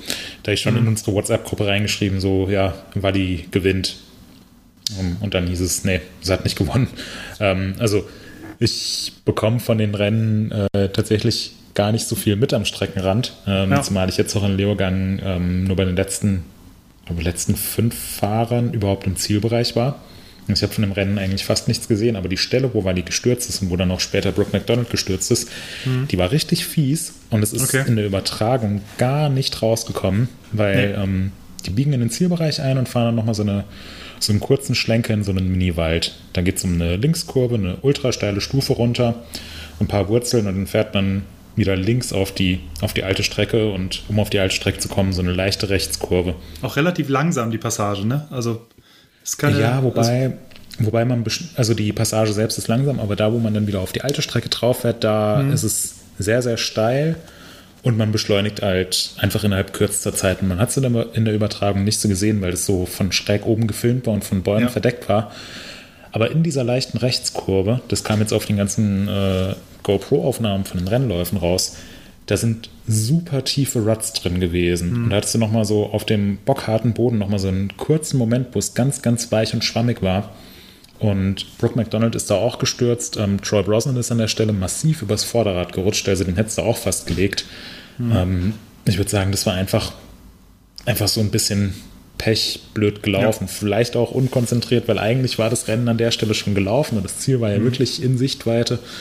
Ähm, Loris Bergier ist, äh, nee, Loic Bruni ist auch vor ein paar Jahren in Leogang mal gestürzt. Nach den letzten steilen Stufen ging es um eine flache Rechtskurve auf Schotter. Ist er auch einfach blöd weggerutscht. Also die vermeintlich leichten Passagen, ja. die sind, ja, können auch ganz schön fies sein. Aber ähm, ja, hat mir auf jeden Fall auch sehr leid für Walli getan. Ähm, andererseits fand ich es auch super cool zu sehen, dass Camille Ballon wieder so gut gefahren ist. Also mhm. die hat, ich finde, die sah auch schon im Training gut aus. Ähm, weil die lag zwischendurch vorne, ähm, aber jetzt auch nicht mit einem gigantischen Vorsprung, sondern ich glaube, das Maximum, was sie auf Camille hatte, waren zweieinhalb Sekunden, was bei so einer Strecke echt nicht viel ist. Also ich mhm. finde, Camille Balanche hat verdient geworden und es gehört halt auch zu einem Downhill-Rennen dazu, dass man eben sturzfrei durchkommt. Weil Absolut, ja. Natürlich hätte Camille Balanche auch nochmal überall 10 km/h schneller fahren können. Dann hätte sie auch mit einer Minute Vorsprung gewonnen, aber dann wäre sie halt wahrscheinlich gestürzt. Also man muss halt maximal schnell fahren, ohne das Limit zu übersteigen. Und diesen, diesen Spagat, den hat äh, Camille Balanche am besten geschafft. Genauso wie auch bei den, genauso wie bei den Männern. Also da bin ich mir auch relativ sicher, ähm, Thibaut Prela hätte das Rennen gewonnen, wenn er nicht zwei gigantische Fehler in seinem Rennlauf gehabt hätte. Also der hätte, der hätte den restlichen Fahrern keine Chance gelassen. Der wäre mit über drei Sekunden Vorsprung auf Brosnan ins Ziel gekommen. Aber der hatte halt einen massiven Steher im Wald und die Aktion auf dem Motorway, wo er auf einmal keine Ahnung, was der da gemacht hat, hat versucht, irgendwas zu gappen und hat es geschafft, aber hat es nicht ganz geschafft. Also es war eine, eine total krasse Aktion. Ähm, und das hat ihn eine Sekunde gekostet. Ja. Und dann nochmal ja, also der Steher im Wald hat ihn drei Sekunden gekostet. Also das war halt genau die Zeit, die er verloren hat. Ähm, beziehungsweise halt genau die Fehler, die ihm den Sieg gekostet haben. Ja, ja. Was, was mir tatsächlich auch extrem auffiel, also ich äh, war auch insgesamt muss ich sagen, es war ein unfassbar geiles Rennen zum Zuschauen, weil es mhm. wirklich wahnsinnig viele Aktionen und viel Dramatik bot und äh, es komplett unvorhersehbar eigentlich war, wer wie fährt. Das finde ich generell bei den Downline immer irgendwie krass, weil meistens ist es ja wirklich so, ähm, die, die Reihenfolge geht ja bis zum, zum Quali schnellsten immer, der als letzter dann antritt und es ist dann oftmals so, dass einer, der relativ weit hinten startet, oftmals relativ lange wirklich dann dort bleibt. Also du hast meistens so einen richtig guten Lauf, in dem Fall von Pierron zum Beispiel, der mhm. wahnsinnig, weil die Leute haben sich die Zähne ausgebissen. Das war so krass zu sehen, weil alle immer vorne waren. Also die kommen ins Waldstück rein, ja, zwei Sekunden auf Piron, ja, alles klar. Und dann fahren die durch den Wald und denkst so, ja, doch, ja, doch, sieht ziemlich schnell aus. Ja, okay, oh, er ist auch oben rumgefahren. Okay, alles klar. Oh, der Drop, ja, na, hier, okay, zack. Und dann kommt ihr aus dem Wald raus, drei Sekunden Rückstand. Und denkst du, was ja. hat der Mensch dort gemacht im Wald? Und mhm. das, diese Passage hat so heftig Auswirkungen einfach gehabt ähm, und ja, und dann siehst du halt, wie, also Troy Brosnan war halt, das war unfassbar, was er dort gemacht hat. Ähm, aber es waren einfach so ein paar Sachen drin, wo du, ich weiß gar nicht mehr, wer es war, einer, ich glaube, Pierron selber war es, der in dieses unfassbar schlammige Waldstück, das fing ja wirklich mit dem Schlamm an. Ähm, du, da gab es so eine zwei super tiefe Ruts vor diesem Waldstück, so eine mhm. Rechtskurve direkt nach dem Wallride. Und äh, irgend, ja, man konnte entweder links die Rut nehmen oder die in der Mitte. Und die meisten sind dann irgendwie über diese Wurzeln so in den Wald hineingetänzelt. Und Piron hat an der Wurzel einfach abgezogen und ist dann so blind links einfach in den Matsch, in den Wald irgendwo reingeflogen. Und das sah einfach, das sah so irre aus, weil er natürlich mit einem Speed da rein ist, wie kein anderer eigentlich vorher. Und das war so beeindruckend. Also es gab viele, viele sehenswerte, beeindruckende Momente. Also wie gesagt, äh, der Prela zum Beispiel mit seinem Auf also da, mit seinem Sturz da, mit seinem äh, Faststurz ähm, auf dem Motorway, wo du wirklich gedacht hast, boah, also das ist jetzt 20 Zentimeter kürzer und er hätte sich ja. dermaßen auf die Fresse gehauen, auf gut Deutsch, sorry, äh, ja. hingelegt. Und ähm, das war so knapp, dass er, also das ist auch, glaube ich, echt fahrtechnisch brillant, weil jeder andere hätte sich, glaube ich, da einfach komplett lang gemacht und hätte sich aufgehangen und er hat das Hinterrad immerhin noch irgendwie da rumgezogen, aber es hat ihn dermaßen viel Zeit gekostet. Und ja, Brooke, Brooke ist auch unfassbar gut durchgekommen irgendwie. Also gerade so bis in den mittleren Teil ist er so schnell gewesen, war auch in Führung, wenn ich mhm. richtig liege. Und ähm, dann dieser komplett kuriose Doppelsturz, wo er dann so voll Adrenalin wieder aufs Rad ist und wie auf so einem, wie auf so einem Barren dann sich wieder so einmal übergeschwungen hat und dann wiederum gepurzelt ist. Das sah ja. total kurios aus und da hat man wirklich. Ja, das, ist, das ist aber, weil es da, das ist, weil es da wirklich steil ist. Also es ist genau ja. die Stelle, wo Wally gestürzt ist und Brooke versucht ja so aufs Rad drauf zu springen mit ein bisschen Sprung, äh, mit ein ja. bisschen Sprung. Und weil es so steil ist, springt er einfach übers Rad drüber. Also das ja. ist so, um das, um das so ein bisschen zu veranschaulichen, ähm, wenn man da zu Fuß runterlaufen würde, dann könnte man eigentlich, also vielleicht so ganz vorsichtig seitlich laufen, aber das wäre so eine typische Passage, die man eigentlich nur runterrennen kann. Also wo man halt so schnell gehen kann und irgendwann so ins Rennen übergeht. Ja, ja, genau. Also ja. ist, das ist da wirklich, wirklich steil. Das ist direkt neben, den, neben diesem äh, Felsen gewesen, ne? Wie, wie, hieß, wie hieß diese ähm. Passage früher immer? Äh, dieser, diese, diese, diese Steine, wo die immer dann runtergeflogen sind daneben? Oh, die ich, war ja anders ich, abgesteckt. Das hat irgendeinen speziellen Namen. Ähm, ja, ich, ich weiß es nicht genau. Stairs of irgendwas. Nee, Stairs of Asitz ist, ähm, das war das, äh, das war das oben drüber, diese, diese vier steilen Stufen. Ah, ja, ja. Also im Halbwald, ja.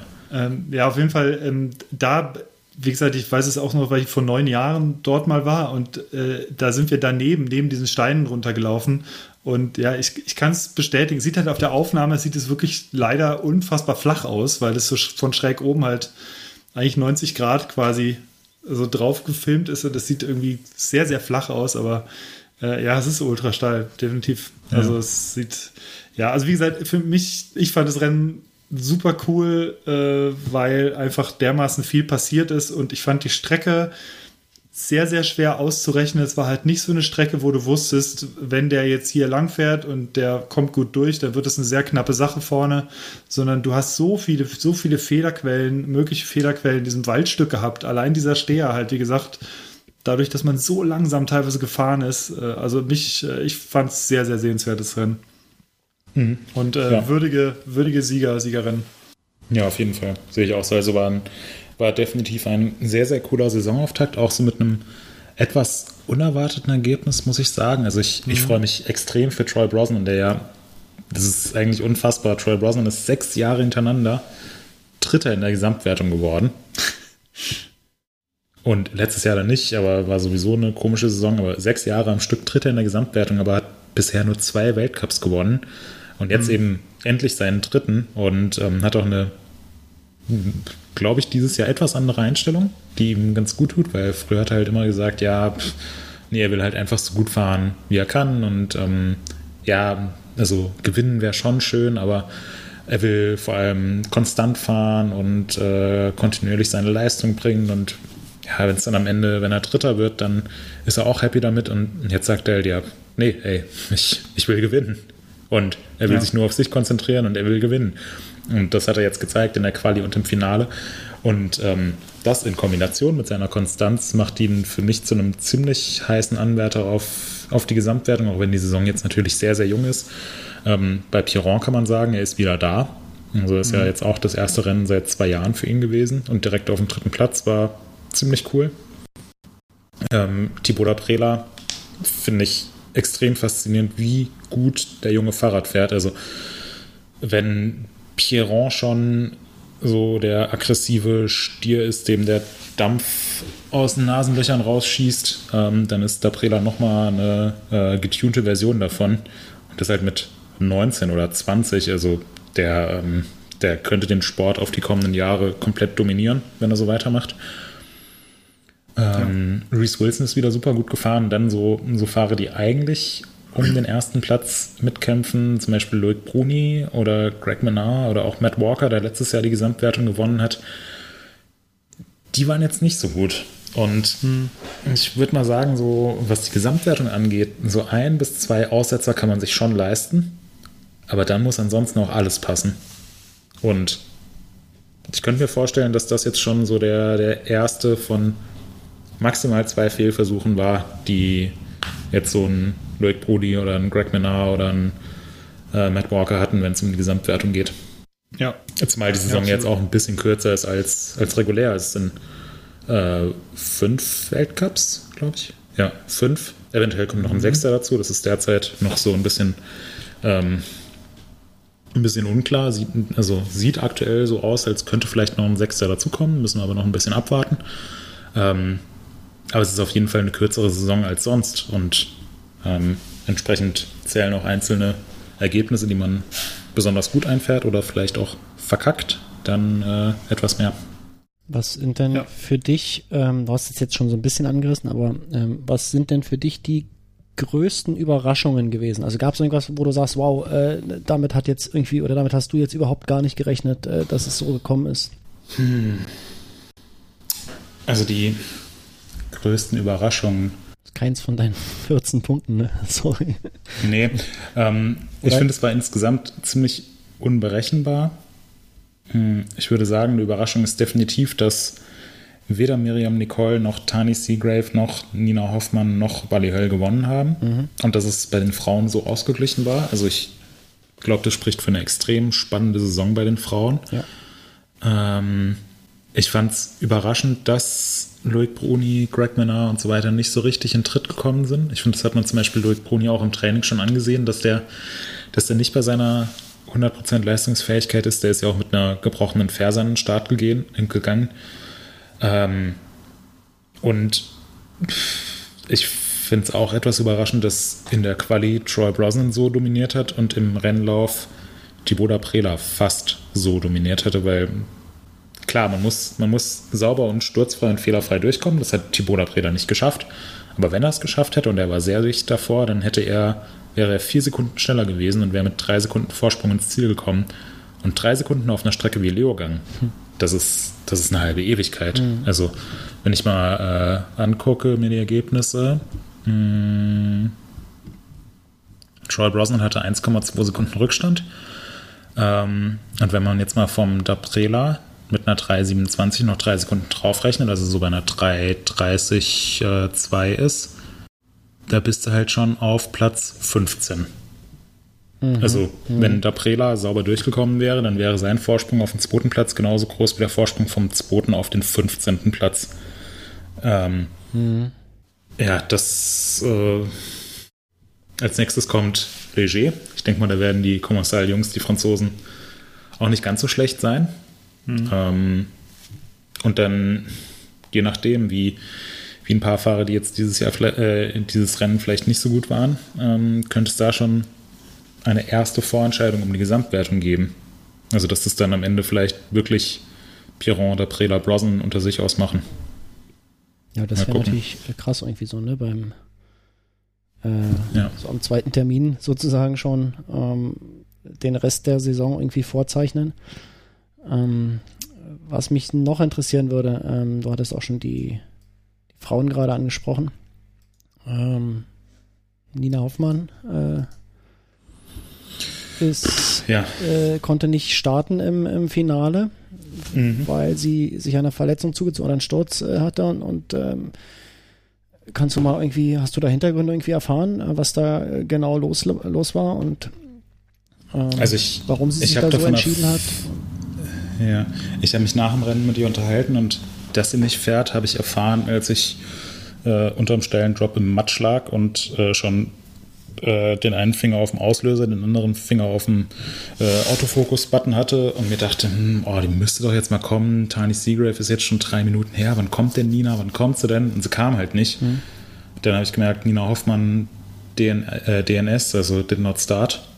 Ähm, und wir hatten uns schon ein bisschen gewundert, weil wir sie morgens im Training nur ein einziges Mal gesehen haben.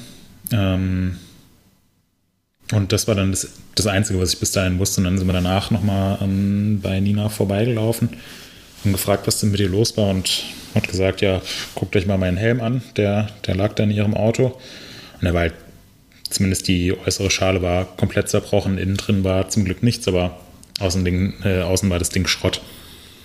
Und dann hat sie halt erzählt, dass sie ähm, morgens äh, Training gefahren ist und in einem Steinfeld, wo man so einen großen Stein als Absprung genutzt hat, um die nächsten Steine in so eine Senke zu überspringen, ist sie irgendwie zu schnell reingekommen. Die Strecke, die ist sehr abgetrocknet, also sind viel schneller gerollt als sonst. Sie ist zu schnell reingekommen, hat es nicht so wirklich auf dem Schirm, hat noch irgendwie gebremst, dachte sich, oh, das hat sie jetzt echt gut erwischt und in dem Moment hat sie vom Hinterrad einfach einen massiven Kick bekommen von diesem Stein und ist so ganz langsam, ganz weit über den Lenker und paar Meter weiter aufgeklatscht mit, naja, so Händen und Kopf voraus. Mhm. Ähm, war dann kurz benommen, ist runtergerollt oder runtergebracht worden, das weiß ich nicht genau. Ähm, und der erste Gedanke war, nee, also sie kann auf gar keinen Fall starten. Ähm, hatte auch leichte Anzeichen von einer Gehirnerschütterung war dann bei der Physiotherapeutin vom Santa Cruz Syndicate, die sie ja, komplett äh, wieder auf Vordermann gebracht hat, weil sie ja natürlich ungefähr alles geprellt hatte, was, was man sich bei sowas prellen kann und zerren kann und so. Ähm, Training hat sie natürlich verpasst und dann ist sie hoch an den Start gefahren und ähm, hat ihr Aufwärmprogramm gemacht und ist dabei die Strecke so im Kopf durchgegangen, durchgefahren und an der Stelle, wo sie sich so heftig überschlagen hat, das war vielleicht nach 50 Sekunden Fahrzeit, ähm, hat sie gemerkt, oh, scheiße, ey, was, was mache ich hier eigentlich? Also ich kann auf gar keinen Fall jetzt irgendwie ein Rennen fahren. Ich bekomme es nicht mal hin im Kopf, irgendwie die Strecke sinnvoll abzurollen. Und mhm.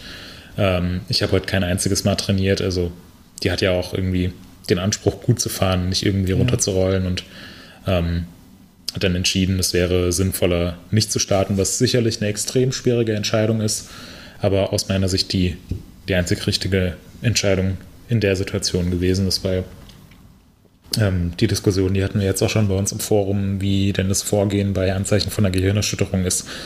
Und meiner Meinung nach, wenn man da nicht das explizite Okay von einem, von einem Doktor bekommt, der, ähm, der auch sozusagen neutral ist, also der nicht irgendwie der Teamarzt von Santa Cruz ist, die natürlich auch das Interesse haben, dass Nina dann an den Start geht, sondern ein neutraler Doktor von der UCI, der einen Fahrer nach einem heftigen Sturz auf den Kopf durchcheckt und erst wenn alle Tests in Ordnung sind, dann wieder die Freigabe erteilt, fahren zu können. Ähm, ich finde, das müsste es geben. Und deswegen mhm. finde ich die Entscheidung von Nina, so schwer es ihr gefallen ist, äh, ist die einzig richtige, da nicht ja. an den Start gegangen zu sein.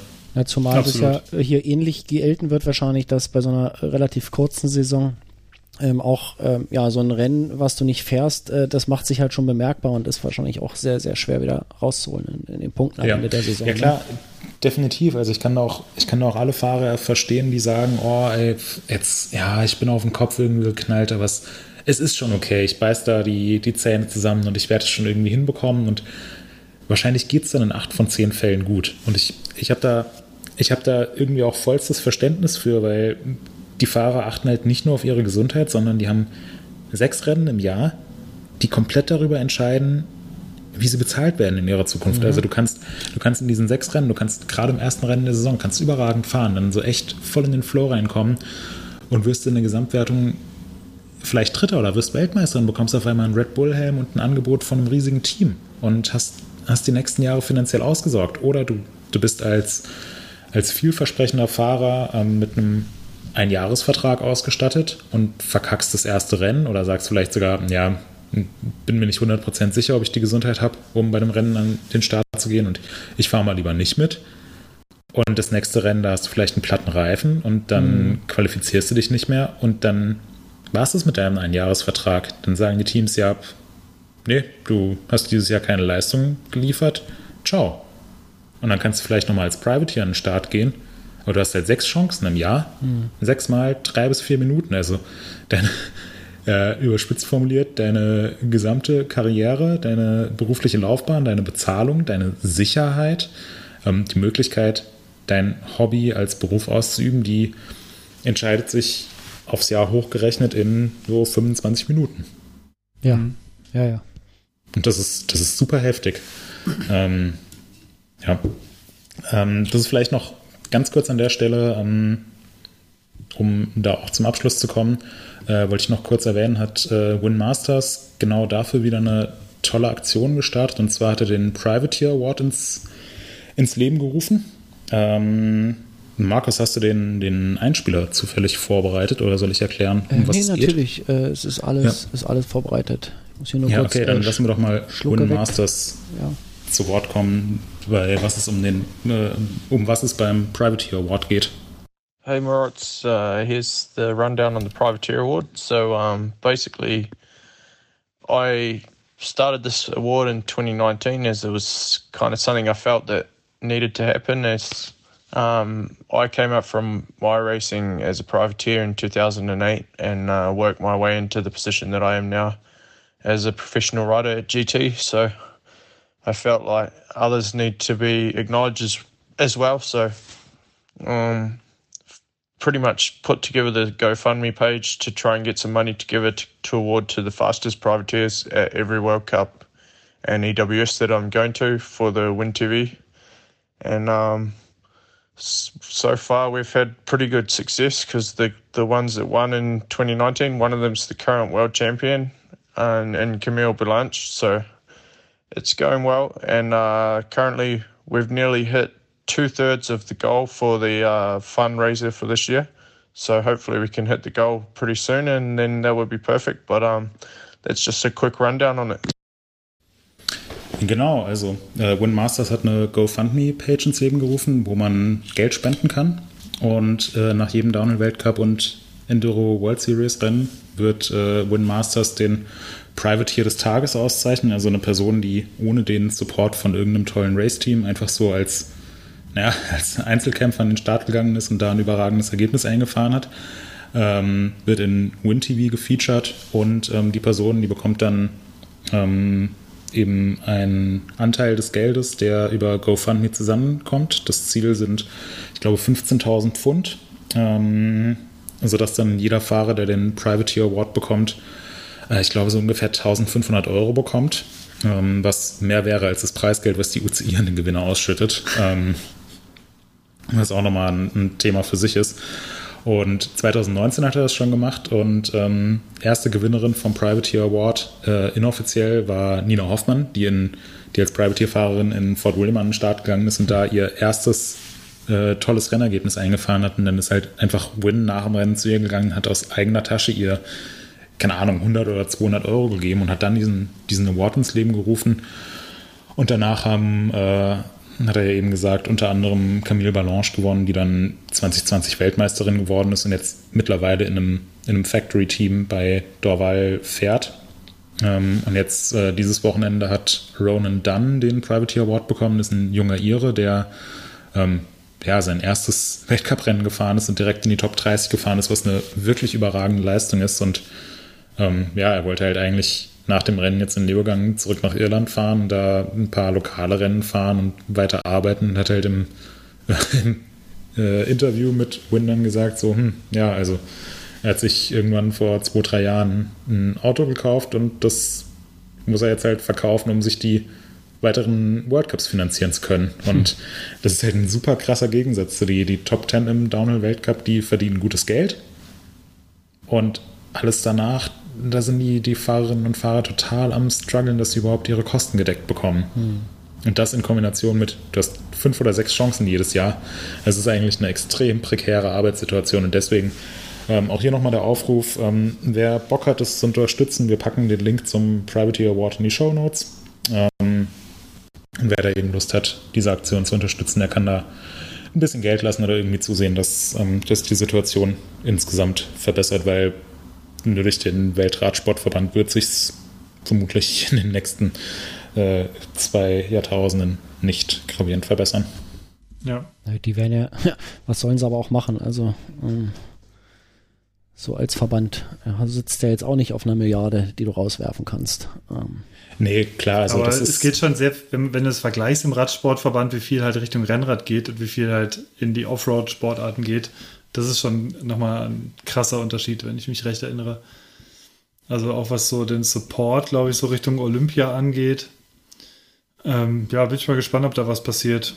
Also, was ich übrigens ganz cool fand, ich bin ähm, vorhin noch mal auf die Seite gegangen, auf die GoFundMe-Seite, da gibt es jetzt, äh, ist vorhin online gegangen, der Artikel, ähm, mit dem Hinweis auf diese GoFundMe-Seite und da sind ganz viele Bekannte aus dem Downhill- und Enduro-Sport, die auch schon äh, gespendet haben.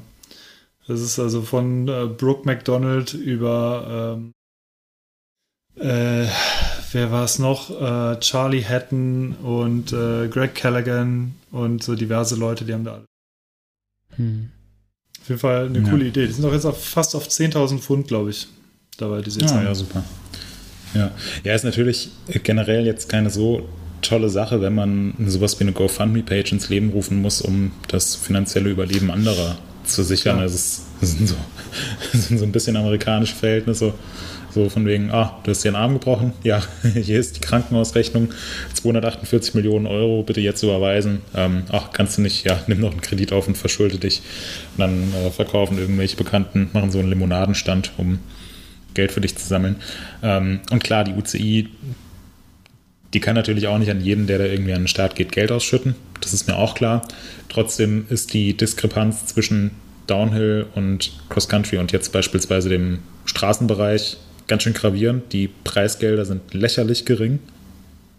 Also mhm. es, ist, es, ist, wirklich absurd, wenn es einfach nur um die Preisgelder gehen würde, ähm, würde da niemand freiwillig an den Start gehen. Und dafür, dass es halt so eine riesige Show ist und so erfolgreich in den Übertragungen ist und so weiter, kann es eigentlich nicht angehen, dass irgendwie die Top 10 oder Top 15 da ähm, gut, mit, ähm, gut mit Geld verdienen und ein paar dahinter irgendwie vielleicht bei, bei Null rauskommen oder so Reisekosten gedeckt haben und am Ende des Jahres vielleicht ihre Fahrräder verkaufen können, Gewinn bringen und der Rest, der krebst halt irgendwie rum.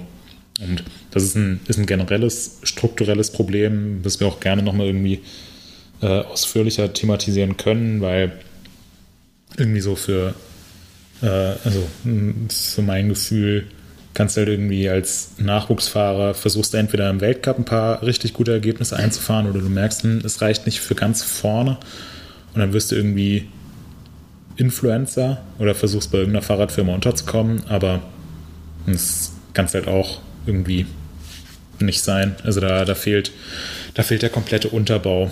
Alles zwischen, alles zwischen World Cup und Rookies Cup für die Nachwuchsfahrer ist irgendwie ganz schön unattraktiv geworden. Das ist echt schade. Weil das es ein Interesse an Downhill gibt, das hat jetzt auch das Wochenende in Leogang wieder mehr als gezeigt. Ja. Ähm, zum Vergleich, die, ähm, womit wir wieder bei heute Abend sind, sollte die DFB 11 gewinnen, also die EM gewinnen, dann bekommt jeder Spieler 400.000 Euro ausgezahlt. Also das mal so als, als groben Vergleich. Klar reden wir jetzt da auch wieder von den, von den absoluten Top-Leuten, aber das ist halt schon immer so ein krasser Unterschied. Also jeder Spieler, ja, ist halt die Prämie. Die so kommen. Ja. Ja. Fast eine halbe Million Euro kriegt dann jeder. Ähm, soweit ich weiß, hat hm, auch vom, vom Verband, vom DFB. Ja, der DFB hat ja auch genügend Mitglieder. Da ist ja irgendwie jede zweite Person in dem Land ist da ja irgendwie gefühlt Mitglied und zahlt jedes Jahr äh, Mitgliedsgebühren. Ne? Das ist ja auch nochmal so eine Sache. Ähm, die sind da, glaube ich, ganz Vielleicht suchen die noch einen Harmonikaspieler. ja, ich bin auf jeden Fall dabei. ja. Okay, also so viel zum Downhill-Weltcup in Leogang, würde ich sagen. Wir sind ja jetzt auch hier schon etwas vorangeschritten. Äh, ja. Weiter geht's in drei Wochen in Leger. Dann werde ich wieder schwärmen. Bist wieder da. Vielen Dank für die ja? Einblicke. Ja. Das war, das war wieder, wieder sehr erhellend.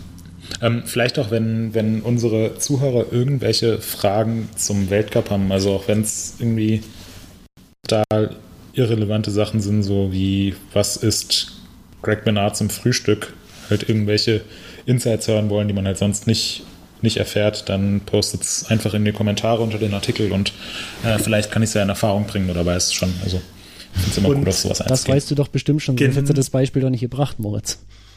ja.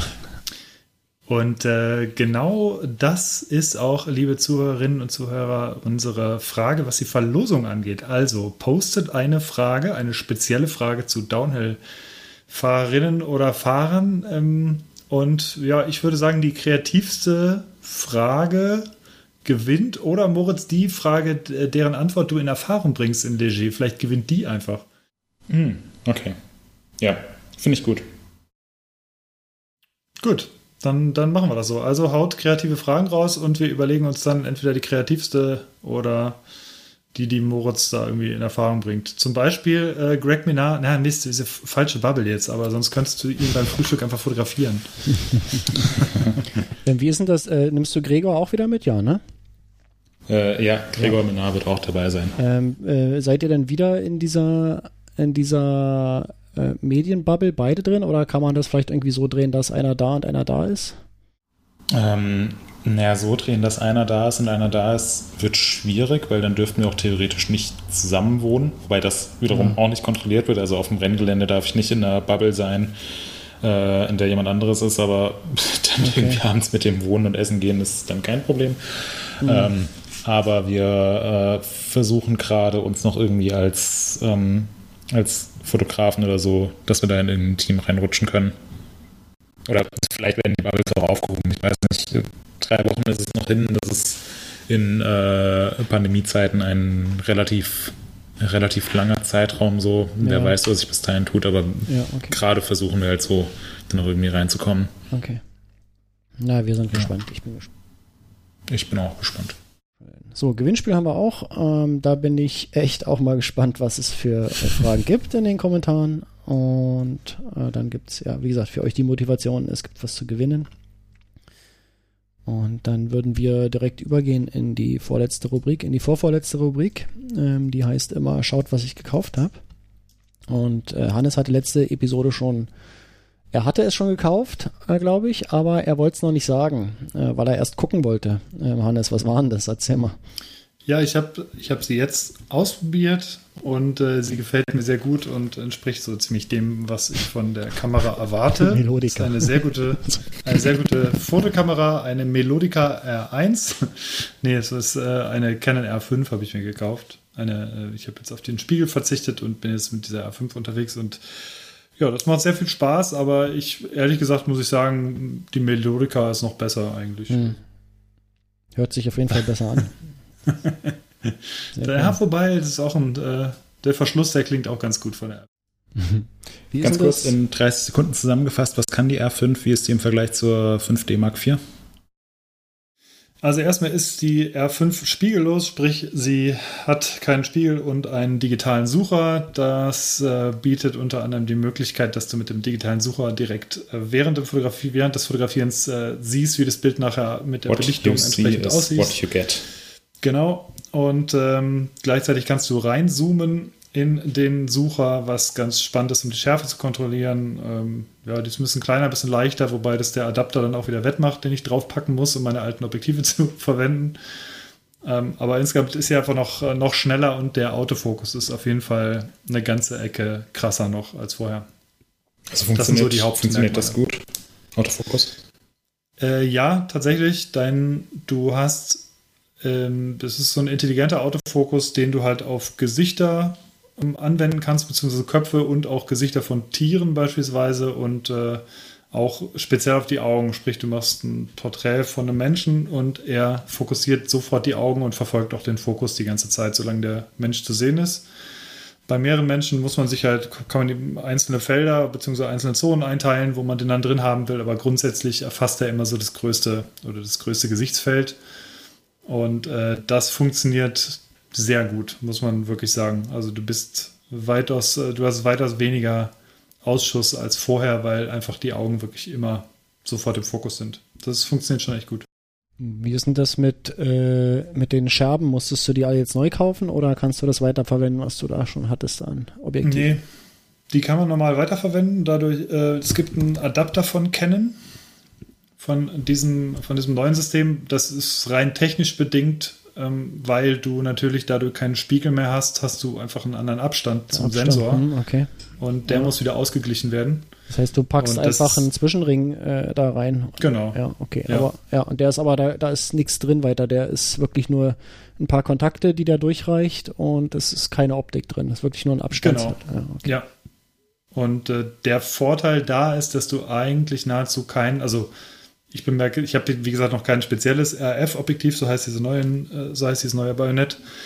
Habe ich noch nicht ausprobiert, aber ich habe jetzt mit meinen alten Objektiven merke ich, also du merkst jetzt nicht, dass irgendwas langsamer funktioniert oder sonst was. Im Gegenteil, also das ist im Prinzip wie ein, wie ein Objektiv, was du drauf hast, also wie eine Objektivverlängerung oder wie auch immer. Also es ist, du hast jetzt auch nichts irgendwie, äh, du verlierst keine Blendenstufen äh, oder Helligkeitsstufen oder solche Geschichten.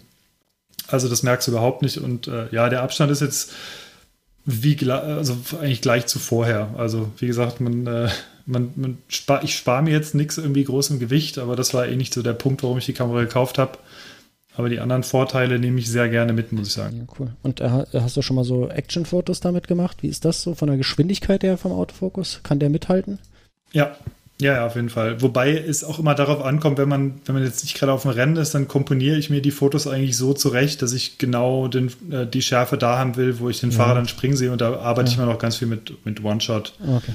Also mit dem direkten Fokus da drauf. Also weil ähm, außer ein Fahrer fährt auf dich zu oder so, aber selbst da, da zieht der schon sehr schnell nach, hm. muss man schon sagen. Mega. Ja, coole ja. Sache. Moritz, hast du dir was gekauft? Ja, was ganz, ganz Sinnvolles. Zwar bin Auch ich, eine Melodika also?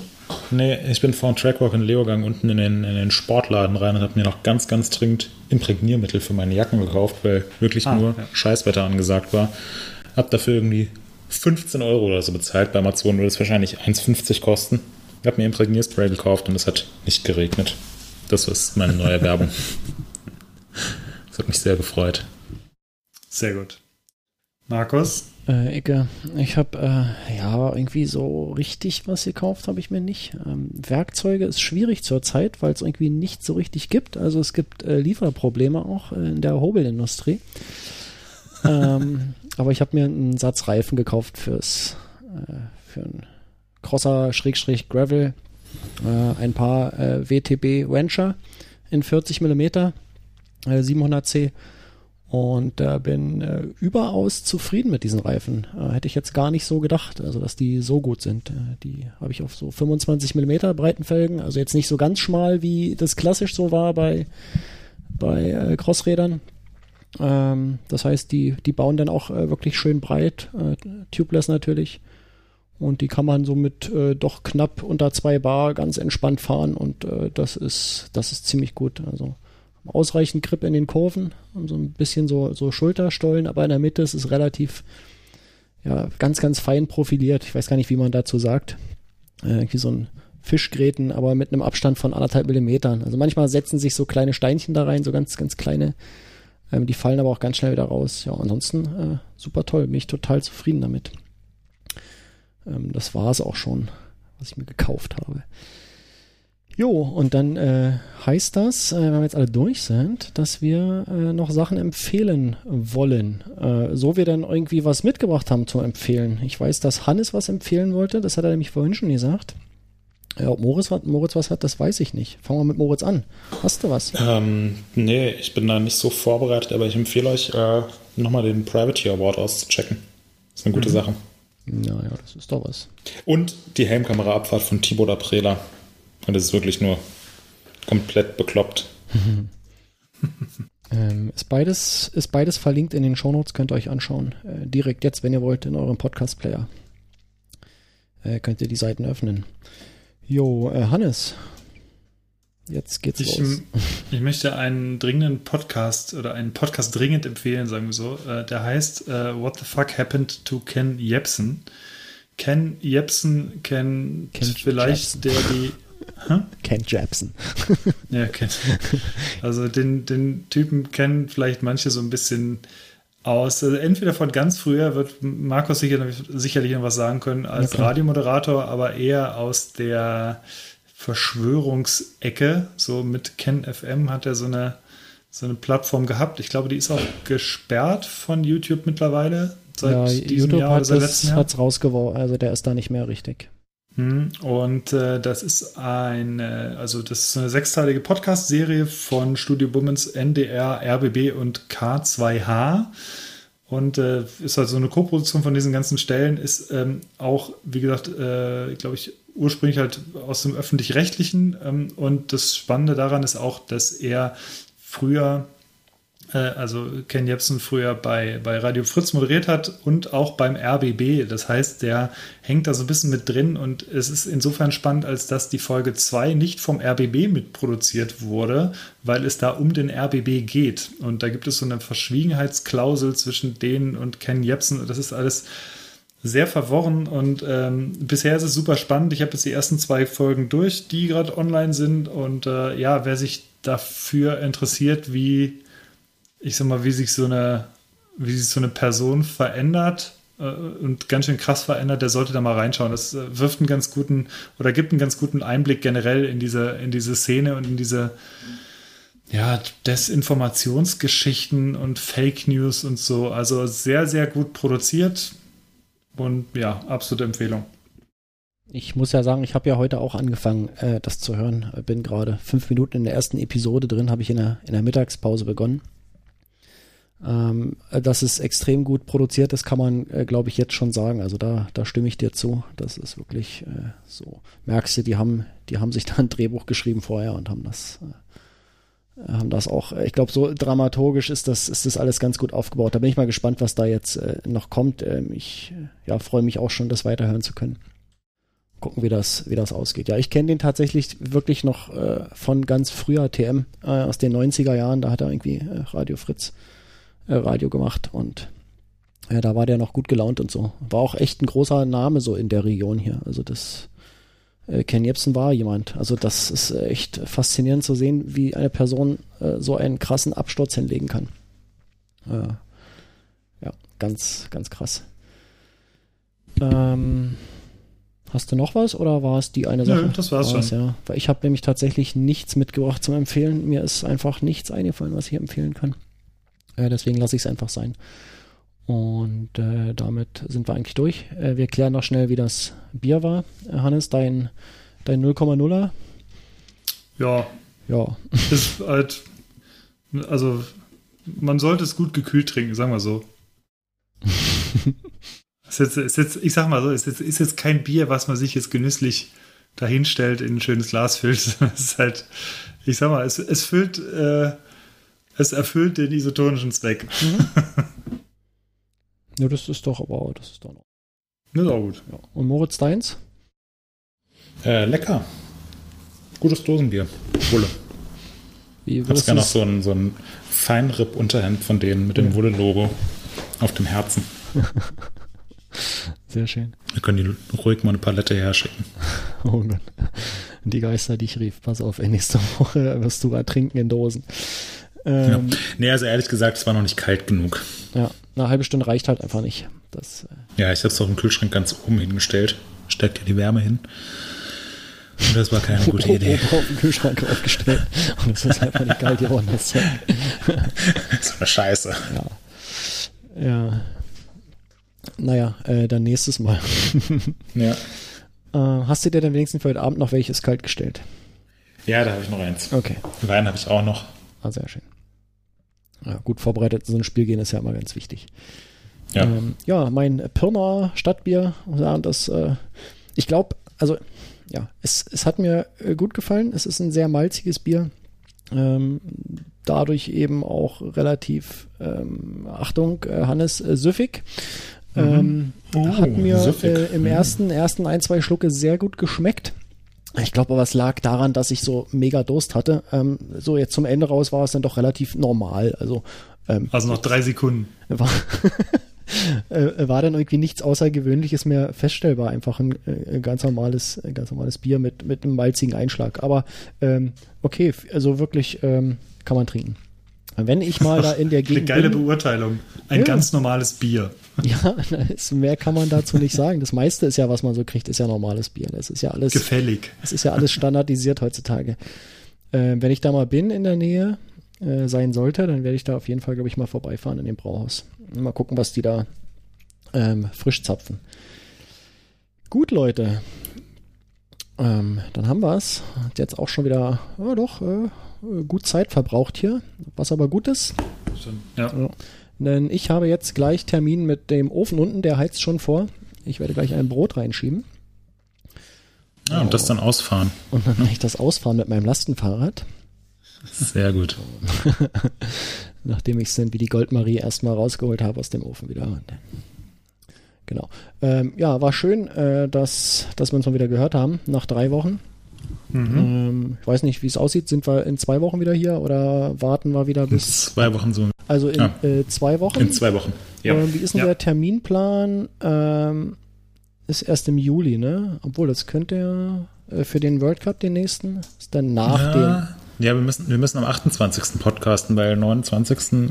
bekomme ich. Seid ihr auf dem Weg äh, wieder, ne? Ja, 29. bekomme ich noch morgens äh, meine zweite Impfung und fahre von da wahrscheinlich direkt nach Leger. Alles klar, cool. Ja, deswegen ähm, 28. Dann, bitte. Dann Oder aus dem Auto. Podcasten wir am 28. Und, aber wir müssen jetzt erstmal diese Episode hier rausbringen. Und äh, Leute, ja, genau. wir hören uns in zwei Wochen. Also, das wollte ich eigentlich nur sagen. Ja, ähm, alles klar. Und äh, bleibt gesund. Bis dann. Jo, macht's, macht's gut. gut. Bis dann. Ciao, ciao.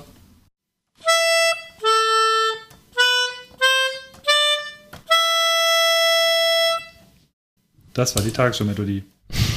Stimmt, jetzt wo du sagst. Hätte ich ja nie erkannt. Ah, sehr cool, alles klar.